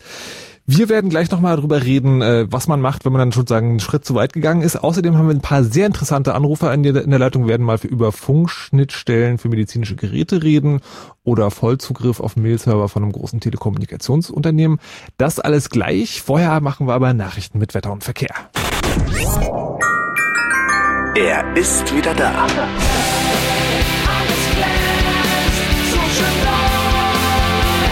Der Fritz Adventskalender. Und am Ende der Straße steht ein Haus am See.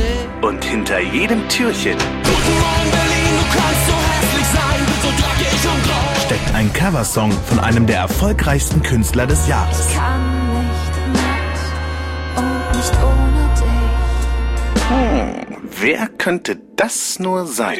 Der Fritz Adventskalender. Mehr davon ab dem kommenden Dienstag. Natürlich auf Fritz. Und das hört man. Um halb zwölf. Fritz Info. Nachrichten. Mit Kajetan Dürlich. Im Berliner Stadtteil Prenzlauer Berg haben Linke gegen die Räumung eines besetzten Hauses in Berlin Mitte demonstriert. Laut Polizei zogen 750 Demonstranten vom Kollwitzplatz Richtung Nordbahnhof. Die Polizei war mit einem Großaufgebot vor Ort. Die Demo verlief ruhig. Die Berliner Polizei hatte gestern Nachmittag ein linksalternatives Wohnprojekt in der Brunnenstraße geräumt, weil die rund 20 Bewohner dort illegal gewohnt haben. Bundeskanzlerin Merkel hat die Entscheidung von General Motors begrüßt, dass in Deutschland keine Opel-Werke geschlossen werden sollen. Merkel sagte am Abend, dass alle Standorte trotz geplanter Stellenstreichungen eine gute Perspektive hätten. GM hatte heute das Sanierungskonzept für Opel vorgestellt. Demnach sollen in Deutschland fast 5000 Jobs gestrichen werden. In Deutschland wird schon wieder über die Zukunft des Solidaritätszuschlags gestritten. Auslöser ist ein Urteil des niedersächsischen Finanzgerichts, das den Soli als grundgesetzwidrig einstufte.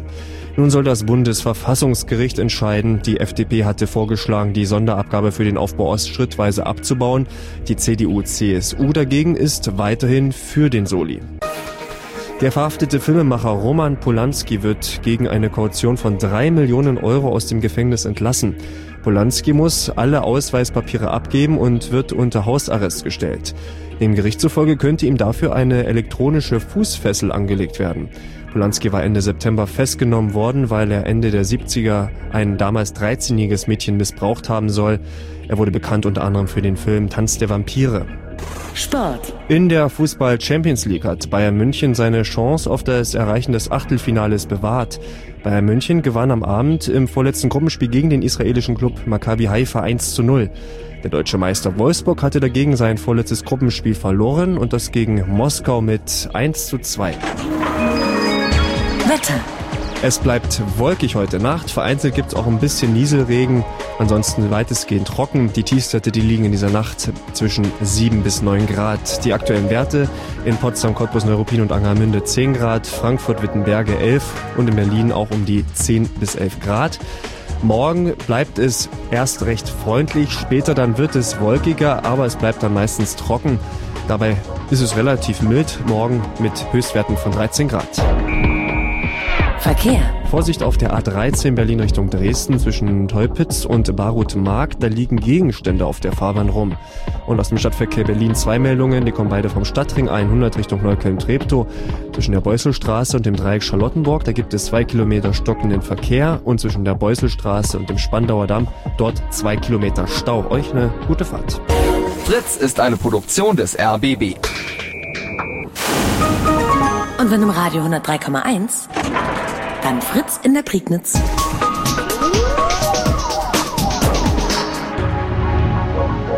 Blue Moon. Die zwei Sprechstunden. Mit Markus Richter, mit Fefe und mit Andy im Chaos Radio, im letzten in diesem Jahr. Und es geht um Responsible Disclosure oder eigentlich um Disclosure im Allgemeinen und wie man als Hacker am Leben bleibt. Da fällt mir ein, im Chat zur Sendung, nee, im Blog zur Sendung wurde gerade kommentiert, das heißt, das hieße gar nicht Hacker, man müsse Hacker sagen. Jetzt aus berufenem Munde, die beiden anwesenden Experten vom Chaos Computer Club, wie heißt es wirklich? Ja, Datenreisende. Da- Datenreisende heißt es also wirklich, ja, wer es ganz genau nehmen will. So, ähm, wir hatten gerade vor den Nachrichten drüber gesprochen, dass es, wenn man so Sicherheitslücken am Start hat und äh, damit in Bereiche kommt, die ein bisschen diffiziler sind, dass man da auch durchaus in Richtung Militär oder Geheimdienst an den Start sein kann. Kann man das vorher wissen oder ist es dann einfach so, auf einmal steht jemand vor der Tür und meint, hallo? Na, im Allgemeinen weiß man das schon vorher. Also ich meine, wie soll man sagen, rückblickend ist man ja immer schlauer, ja. Aber Okay. wenn man mal, ist, so viele Fälle gibt's ja auch nicht, aber wenn man bei den Fällen, die wir da hatten, rückblickt, dann muss man sagen, na ja, klar, sicher. Und die Hacker wussten es auch und hätten auch noch aussteigen können, ne, wenn sie rechtzeitig gewollt hätten. Aber man legt sich ja, wenn man so eine große Entscheidung trifft, eben auch vorher seine Gründe zurecht, warum man es jetzt tut. Und wenn man jung ist und glaubt, irgendwie man hat die Welt verdient, ja, und da kommt ein Geheimdienst und bietet einem alles, was man schon immer haben wollte, und das ist ja deren Kernkompetenz, Mhm. dass sie genau wissen, womit sie dich ködern können.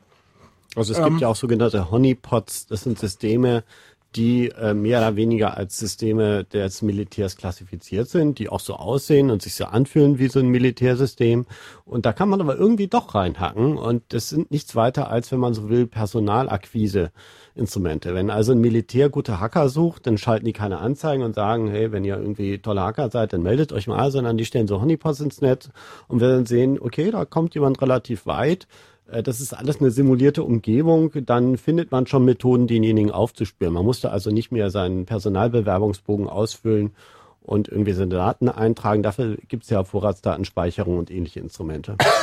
Also es gibt's auch manchmal so, dass es nicht als Honeypot geplant ist, sondern dass sie einfach gucken, oh, wer hat uns denn hier den Webserver aufgemacht?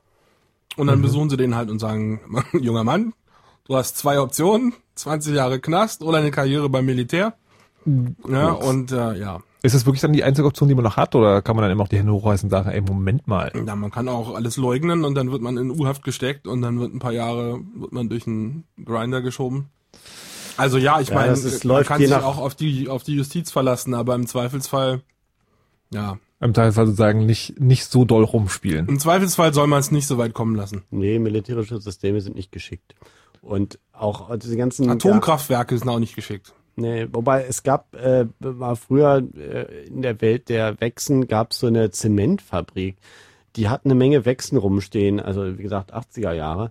Und äh, keiner hat, keiner, keiner hat gedacht, dass das irgendwas Kritisches ist, bis sich dann später, nachdem die äh, sozusagen die Staatsmacht mobilisiert haben, herausgestellt haben, dass es eine Zementfabrik für so Raketensilos war, die so Spezialzement da äh, gefertigt haben und dann doch etwas empfindlich waren, dass ihre Computer nicht mehr äh, unter ihrer Kontrolle standen. Okay, also man kann sagen, unverhoffte Jobangebote bekommen, sollte man aber echt überlegen, wo man gerade so Sicherheitslücken auflegt. Wir haben jetzt ein paar Kandidaten in der Leitung, denen möglicherweise ein solches Gespräch bald bevorsteht. Als erstes den Fridolin. Hallo.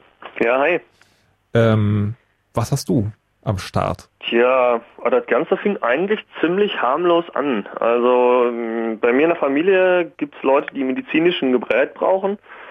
Und ähm, tja, dann habe ich mir das angesehen und plötzlich festgestellt, dass da drin eine Funkschnittstelle äh, sich Wa- befindet. Was für ein Gerät war das Bluetooth. genau? Was für ein Gerät war das? Naja, in dem Falle war es eine Insulinpumpe. Mhm.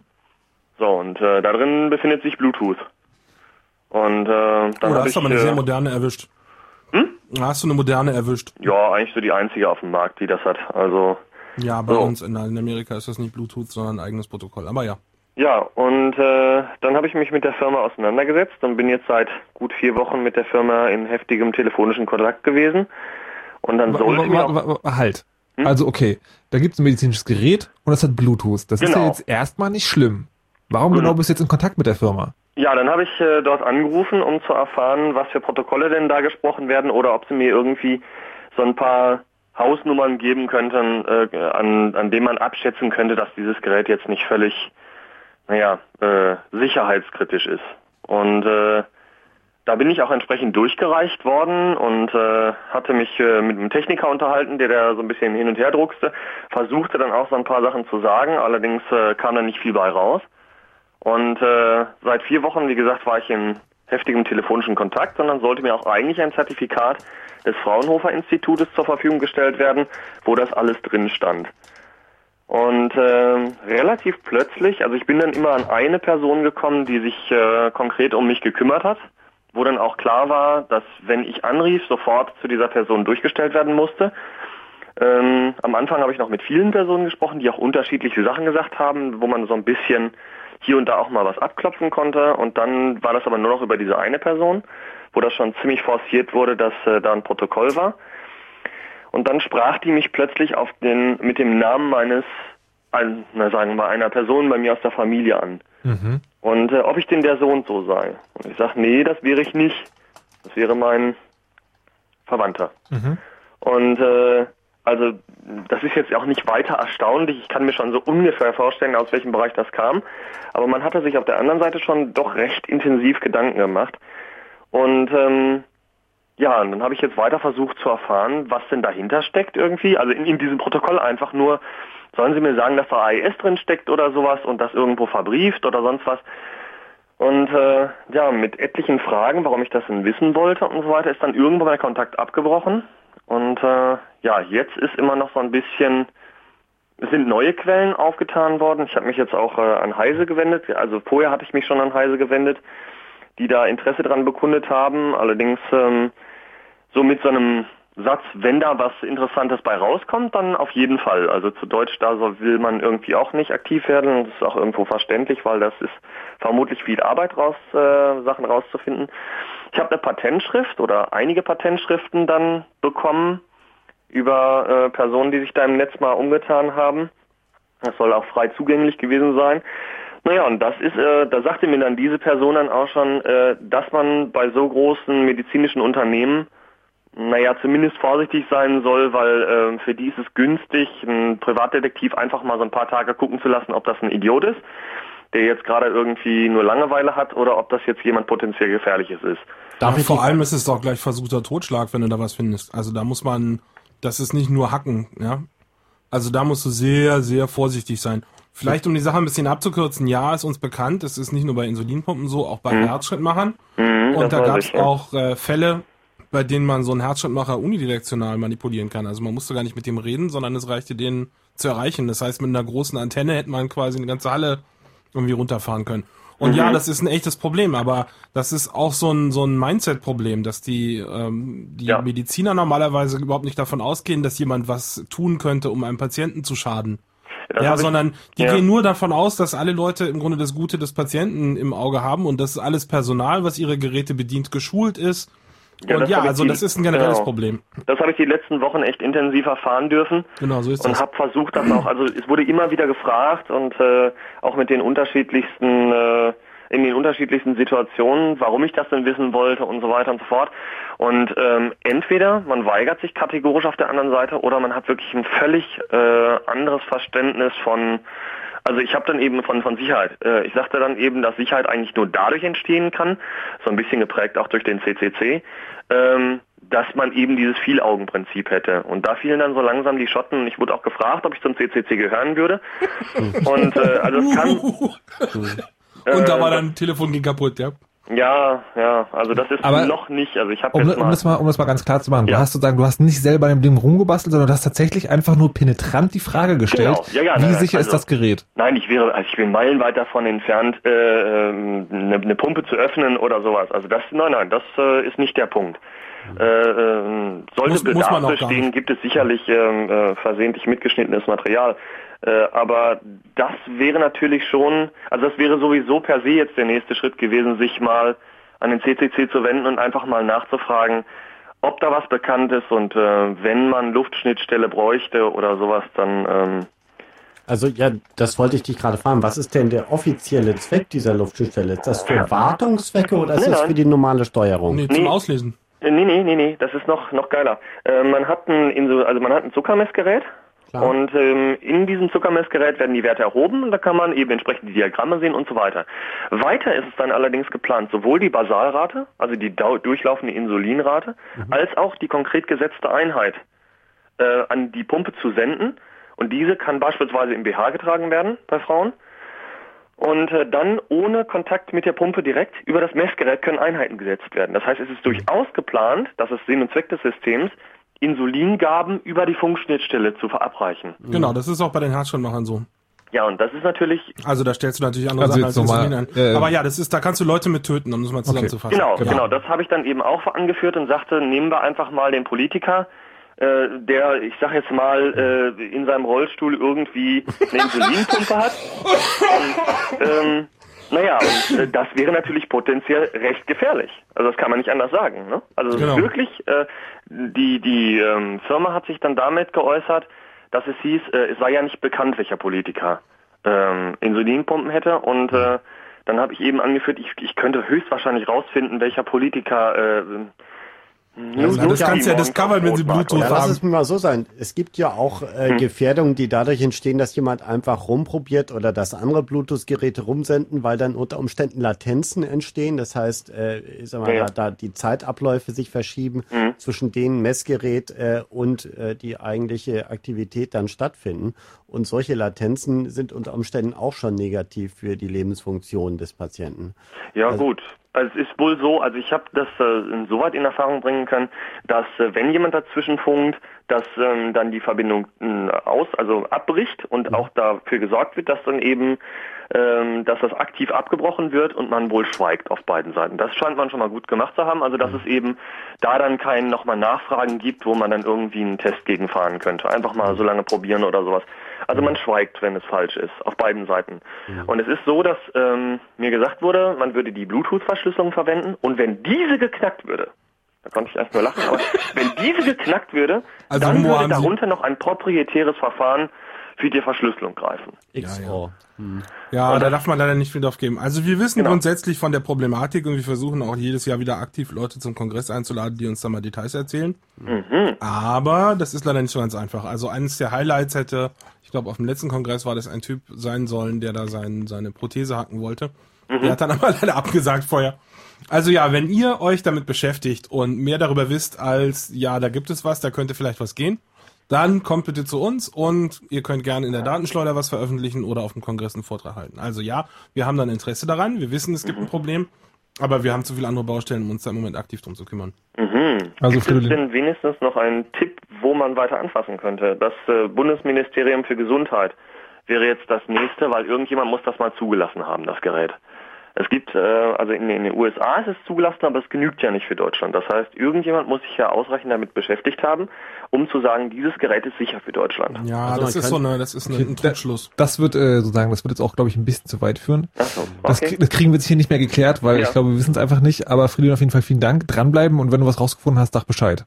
Okay, Gut, dann vielen Ja. Dank erstmal. Tschüss. Ciao. Hat bestimmt ein TÜV-Zertifikat. Ja, das hilft ja richtig viel, hat man schon bei Nitri gesehen und auch an Genau. der Beispielseite. Okay, ähm, jetzt sind wir bei Mail-Servern angekommen und bei Ralf. Hallo, Ja, hi. erzähl mal. Ja, es ist schon zwei Jahre her und äh, da hatte ich ein paar Rechner hier und ich hatte ein paar Netzwerkprobleme und habe mal ein bisschen gescannt in meinem privaten Netzwerk, also hinterm Router mit dem Lisa Daemon, falls den jemand kennt, Linux und jedenfalls tauchten auf einmal ein paar NFS-Freigaben auf, die nicht in meinem Subnetz Okay, warte, waren. Ralf, ähm, also ja, das ist das Chaos-Radio, aber es wäre schick, wenn du es so erklärst, dass es auch die Leute verstehen, die sozusagen einfach das interessant finden und nicht genau wissen, was eine NSF-Freigabe Okay, war, wollte, bla. ich, wollte ich jetzt gleich machen. Kommt gleich also, rüber, glaube ich. Also es war äh, ein, ein Programmchen, sag ich mal, mit dem man feststellen kann, welche Rechner dann noch so im Netz sind und was die denn so an Freigaben haben. Mhm. Und da tauchten dann jedenfalls wie unter Windows so ein paar Ordner auf, die ich überhaupt nicht kannte, überhaupt nicht einordnen konnte. Und die sahen mir sehr nach irgendeinem Unix-Server aus. Und dann habe ich da mal ein bisschen reingeguckt. Und dann dachte ich, ups, das sieht ja aus wie ein Mail-Server. Und habe ich dann da nochmal reingeguckt. Äh, und dann habe ich da nochmal reingeguckt. Und dann habe ich ein bisschen geschluckt. Und dann sah ich da ganz viele Usernamen von dem Provider, bei dem ich auch bin. Und dann habe ich da ganz reingeguckt. Und dann habe ich festgestellt, ich konnte ganz viele Mails lesen von Tausenden von Leuten. Okay. Und, Und- dann? Da hast du dich möglicherweise schon strafbar gemacht. Ja, Was vielleicht. kommt dazu? Ich habe ja nichts geknackt oder so, ne? Also ich habe da einfach nur Ja, das reingeguckt. ist trotzdem Ausspielen von Daten. Ja, Ja, äh, das war dann auch meine Das erste hängt auf den Reaktion. Richter, kommt auf den Richter an, ob der sagt, es sei geschützt gewesen Was oder machst du jetzt? Und Genau. dann naiv, In solchen naiv, Fällen zu uns kommen. naiv wie ich bin, habe ich dann meinen Provider angerufen, soll heißen die Hotline. Die Dame meinte dann, ob ich irgendwie Windows schon mal nur installiert hatte oder so ähnlich. Jedenfalls meinte ich, müsste dann wohl mal einen Techniker sprechen. Und ja, was für ein Problem haben Sie denn? Und ich meinte dann, nee, das Problem haben Sie und ich müsste jetzt wirklich mal ganz dringend einen Techniker sprechen. Und dann habe ich jemanden bekommen, der meinte, er wäre zwar kein Techniker, die wären gerade alle in einer Versammlung, aber er hätte doch einen ziemlichen Durchblick. Und dann habe ich dem das erzählt. Und dann meinte er, ja, was sehen Sie denn da? Und dann habe ich ihm die Ordnerstruktur mal genannt, meinte, er, ups, Sie sehen das ja wirklich. Okay. Dann habe ich ihm auch noch, äh, bin ich dann in die Ordner reingegangen mit ihm und habe ihm dann auch noch irgendwelche Mailheader vorgelesen und dann meinte er, ja, da müssen wir wohl was machen. Und dann hat er versprochen, er wollte sich mit den Technikern, sobald die wieder verfügbar sind, äh, unterhalten. Und die haben mich dann nach vier Stunden angerufen. Ich habe also mehrmals geguckt, ob ich noch dran bin. Mhm. War ich dann auch. Und äh, dann war es weg. Und äh, Na, siehst du, ist doch. Hast du Glück gehabt. ja, fand ich gut. Ich habe dann auch mal kurz mit Heise gesprochen, weil das ist immer so meine Idee, wo ich anrufe. Die hatten da auch einen kurzen Artikel in Heise Security drüber gebracht. Und wo mir dann ein bisschen schwindlig geworden ist, als ich die Kommentare gelesen habe, weil da nämlich genau das gesagt worden ist, da kannst du aber ganz schön Ärger kriegen. Auf jeden Fall. Also ich meine, das ist sozusagen irgendwie da schon reingeguckt zu haben. Jetzt, also selbst ich ohne großes Fachwissen würde sagen, uiuiui. Ja, ja, ich habe ja auch sofort gedacht, ne, ich könnte jetzt wahnsinns Schindluder mittreiben. Könnte, da waren auch E-Mails von eBay, also mit, mit eBay-Usern oder PayPal oder so. Mhm. Ja, ich habe mein Passwort vergessen und schick mir das doch mal bitte zu oder so, ne? Hätte ich ja rein theoretisch machen können. Und rein theoretisch, so wie ich es dann nachher verstanden habe, hätte da jeder Kunde dieses Telekom-Anbieters hätte das rein theoretisch auch machen können und ich weiß nicht, wie viele es schon gemacht haben. Tja. Hast du denn von Versate, äh, von äh, der Firma äh, irgendwas gehört? Ja, die haben sich einen Tag später haben die sich bei mir bedankt und mich gefragt, was ich denn haben möchte, eins von ihren Werbegeschenken. und die haben mir dann einen Monat die Telefongebühren erlassen. Na, das ist doch eine Win-Win-Situation. Ja, bei äh, Heise stand dann auch drin, vielleicht kriegt er ja ein T-Shirt, wo drin steht I owned Dingens und äh, all I got was this lousy T-Shirt. Nicht schlecht. Okay. Und das war's dann aber. Das war's dann aber, aber Auch ich fand schon. das ganz schön heftig. Bist du noch bei demselben Betreiber? Ich bin immer noch zufriedener Kunde. Ja, ist doch toll, wenn man den Mails aber selber warten kann im Notfall. Man Ja, finde ich auch. Nee, das weg. Die haben mir dann auch gesagt, das wäre nur irgendein System für die Migration gewesen und eigentlich war das gar nicht da. Und aber äh, Genau. In Wirklichkeit alles gar kein Problem. Alles Bedauerliches klar. Missverständnis. Sehr schön. Ralf, vielen Dank Ja. für die Geschichte. bitte. Ciao. Tschüss. So, und dann haben wir noch jemand, der sich Psypointer nennt. Hallo, guten Abend. Hi, grüß euch. Was ist deine Story? Ich habe ähm, mich gegen Full Disclosure entschieden, äh, entschieden, nachdem ich ein paar schlechte Erfahrungen gemacht habe. Ich habe im Jahr 2004 ähm, eher durch Zufall von einem CDU-Kreistagsserver ein paar Passwörter rausbekommen. Also ich hatte eigentlich ein paar andere Dinge gesucht und hatte dann plötzlich Rotzugriff. Und ich habe dann den Hoster angeschrieben, dass ich da eben Zugriff habe und wo die Sicherheitslücke ist und gleichzeitig dann als junger Mensch die Dummheit gemacht und einen kleinen Atomwaffentest in dem CDU-Terminkalender angekündigt. ähm, das hat dann ich habe mir dabei nichts weiter gedacht, bis ich dann halt am nächsten Morgen in der Zeitung plötzlich einen Artikel Ärger mit Hackern las und das Ganze hat dann ziemlich Wellen geschlagen und die CDU hat dann auch eine Strafanzeige gemacht und so weiter und so fort. Ähm, ich bin also nochmal mit einem blauen Auge rausgekommen. Das war für mich eigentlich eine recht lehrreiche Situation, weil da habe ich mir geschworen, beim nächsten Mal sehr vorsichtig zu sein. Und seitdem fahre ich eigentlich immer sehr gut damit, wenn ich irgendwas finde, zum Beispiel jetzt beim T-Konzern hatte ich mal was gefunden, wo es wirklich auch um Userdaten ging, ähm, die Leute wirklich nur privat anzuschreiben. Ich kriege dann auch meistens recht schnell die richtigen Leute ans Telefon oder per Mail und ähm, denen das zu reporten, damit gar nicht in die Öffentlichkeit zu gehen. Ähm, so Leute wie der T-Konzern, die reagieren da eigentlich recht freundlich, aber sonst auch nicht. Gut, inzwischen habe ich einen Job bei den Jungs, aber das ist was anderes. Und ähm, die Hängt das schönste zusammen? Sache, ähm, ich denke wahrscheinlich ja. Mhm. Also es ist ein anderer Jobsektor, aber sie kennen meinen Namen inzwischen eigentlich recht gut, weil ich hatte öfter mit ihnen zu tun. Und ähm, die schönste Aktion, die ich mal hatte, war, dass ich einen kleinen Host, also einen mittelgroßen Host dafür solche ähm, kostenlosen Seiten hatte. Also so typisches, man kann sich 25 Megabyte Webspace machen, eine MySQL-Datenbank kriegt man und das ist werbefinanziert. Also wo zig Kiddies ihre Seiten hosten. Und da gab es einen ziemlich bösen Fehler mit MySQL und PHP, dass man halt mit einem MySQL-User rumlaufen konnte und einfach Daten aus dem Dateisystem in seine Datenbank laden konnte als MySQL-User und dann fröhlich dort von jedem User die Dateien lesen konnte. Das heißt, man konnte sich von jedem User, der da irgendwelche PHP-Config-Dateien hatte oder so, einfach auch die Passwörter ziehen und alles. Und ich habe den Jungs dann einen Demo-Exploit geschrieben, wie man das dann wirklich einfach über ein Webskript auch benutzen konnte, also mit Fahrtangabe einfach rein und dann konnte man direkt die Daten sehen. Und dann kam ein paar Tage eine Mail zurück, ja, wir schätzen das sehr, wir würden gerne Ihre Adresse haben. Habe ich es überlegt und habe aber gesagt, ich habe jetzt nichts da reingeschrieben von wegen irgendwie, ich will Geld haben oder sowas. Habe denen auch die Adresse gegeben und da kam später ein Kasten schön mit Champagner und irgendwelchen Süßigkeiten da drin, die aus der Gegend wohl kamen und Dankesbrief und ja, die haben auch gefragt, ob ich für den Job haben will. Und seitdem fahre ich eigentlich immer so, dass ich den Leuten eine Mail schreibe, was genau los ist. Überhaupt keine Forderung, sondern einfach nur ähm, schreibe ich rein, das war jetzt eine kostenlose Info, das ist mir aufgefallen.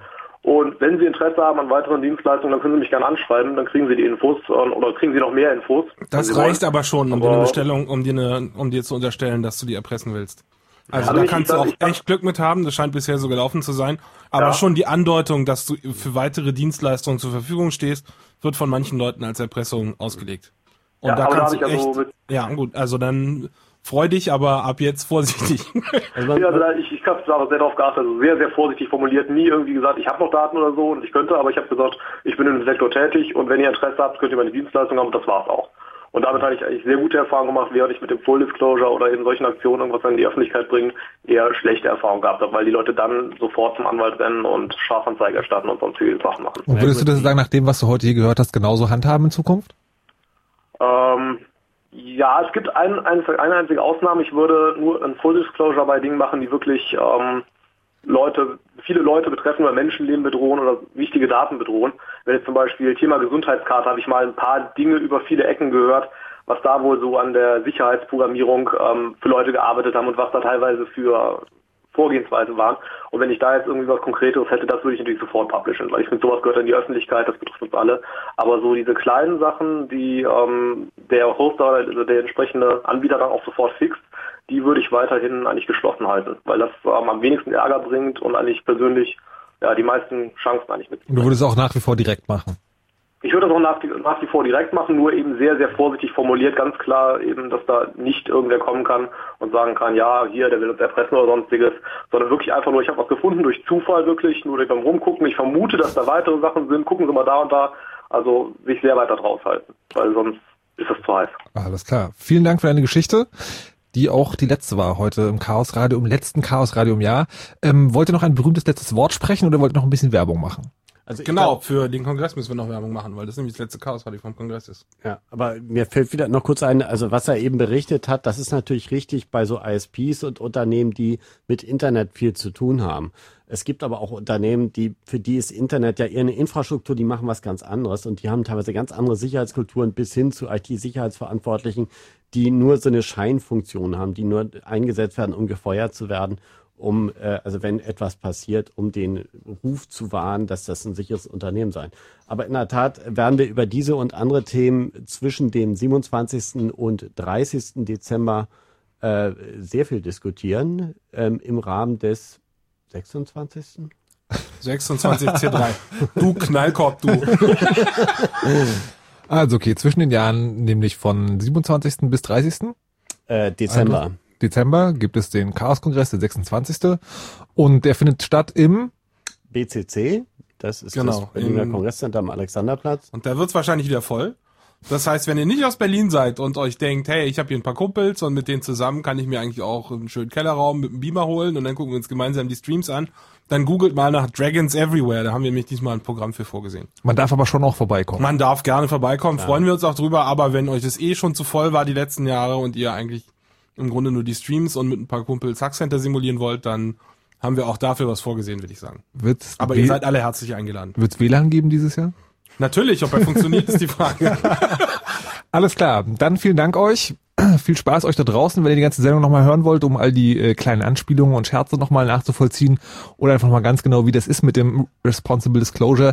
Das Ganze gibt's auch als Podcast, wahrscheinlich jetzt gleich irgendwo im Netz, morgen auf jeden Fall auch hochoffiziell auf fritz.de. Ansonsten alle Infos und Links zur Sendung gibt's bei chaosradio.de und damit sind wir raus, übergeben an Maxwell Smart, der euch im Nightflight gleich mit Musik bewerfen wird, bis eure Ohren bluten und ähm, tja, dann sage ich mal Tschüss und bis zum nächsten Jahr. Schönen Abend noch. You know how all those bad boy rappers claim how much weed they drink, and how many 40s they smoke, and how many women they've kissed with at the same time. But you see, I'm addicted to something else.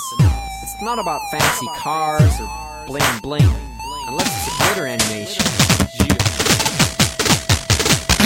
I've seen more websites than any lousy ass browser. I've clicked more than Douglas Engelbart. I'm as bossy as Bowser. Don't even remember all my email addresses. And I've got more screen names than Sleepy's got mattresses. I need the internet like Whitney Houston needs crack. If you feel the same way, let me see a delicious this track.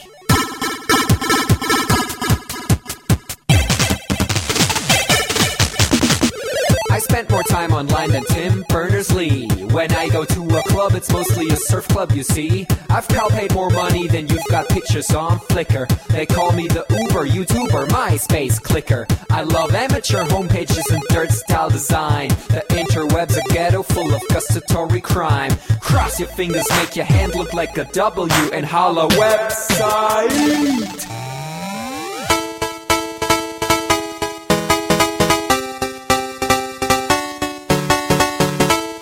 Hello, my future girlfriend. This is what I sound like. Uh, orders ending, upping it up. Check your birthday, keep on fucking it up. What? All my bitches up in the club. Let me see you shaking it, don't stop. Rub it down, bounce around, wiggle every pound. Get it to the hyper ground. Everybody dance, jump if you like it, this sound. Feel the bass drop, hear the beat pop. What you gon' do? When it's time to take off, climb the rooftop, jump out of your shoe. It goes oohs, oohs, happy face balloons, unfadable pokey tunes, dance moves from shitty cartoons, pretty hot wounds, hungover afternoons. The club's full with the whole sweaty nation. That seems out of the wrong medication. Rave invasion, it's a D-Thing. Moin, kein Punkt, Job, Peng. 1, 2, Polizei, 3, 4, Polizei, 5, 6, halbe 6, 7, 8, bitte nach. It's an index finger party.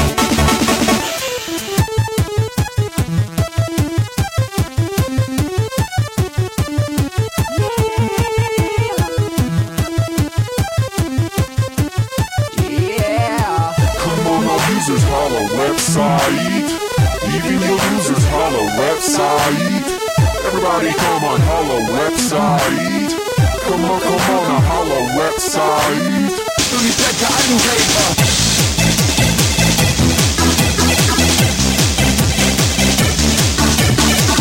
Gibt es eigentlich eine Musiksendung ohne Website?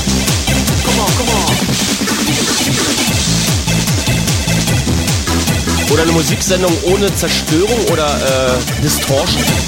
Sowas zum Beispiel? Ja, genau.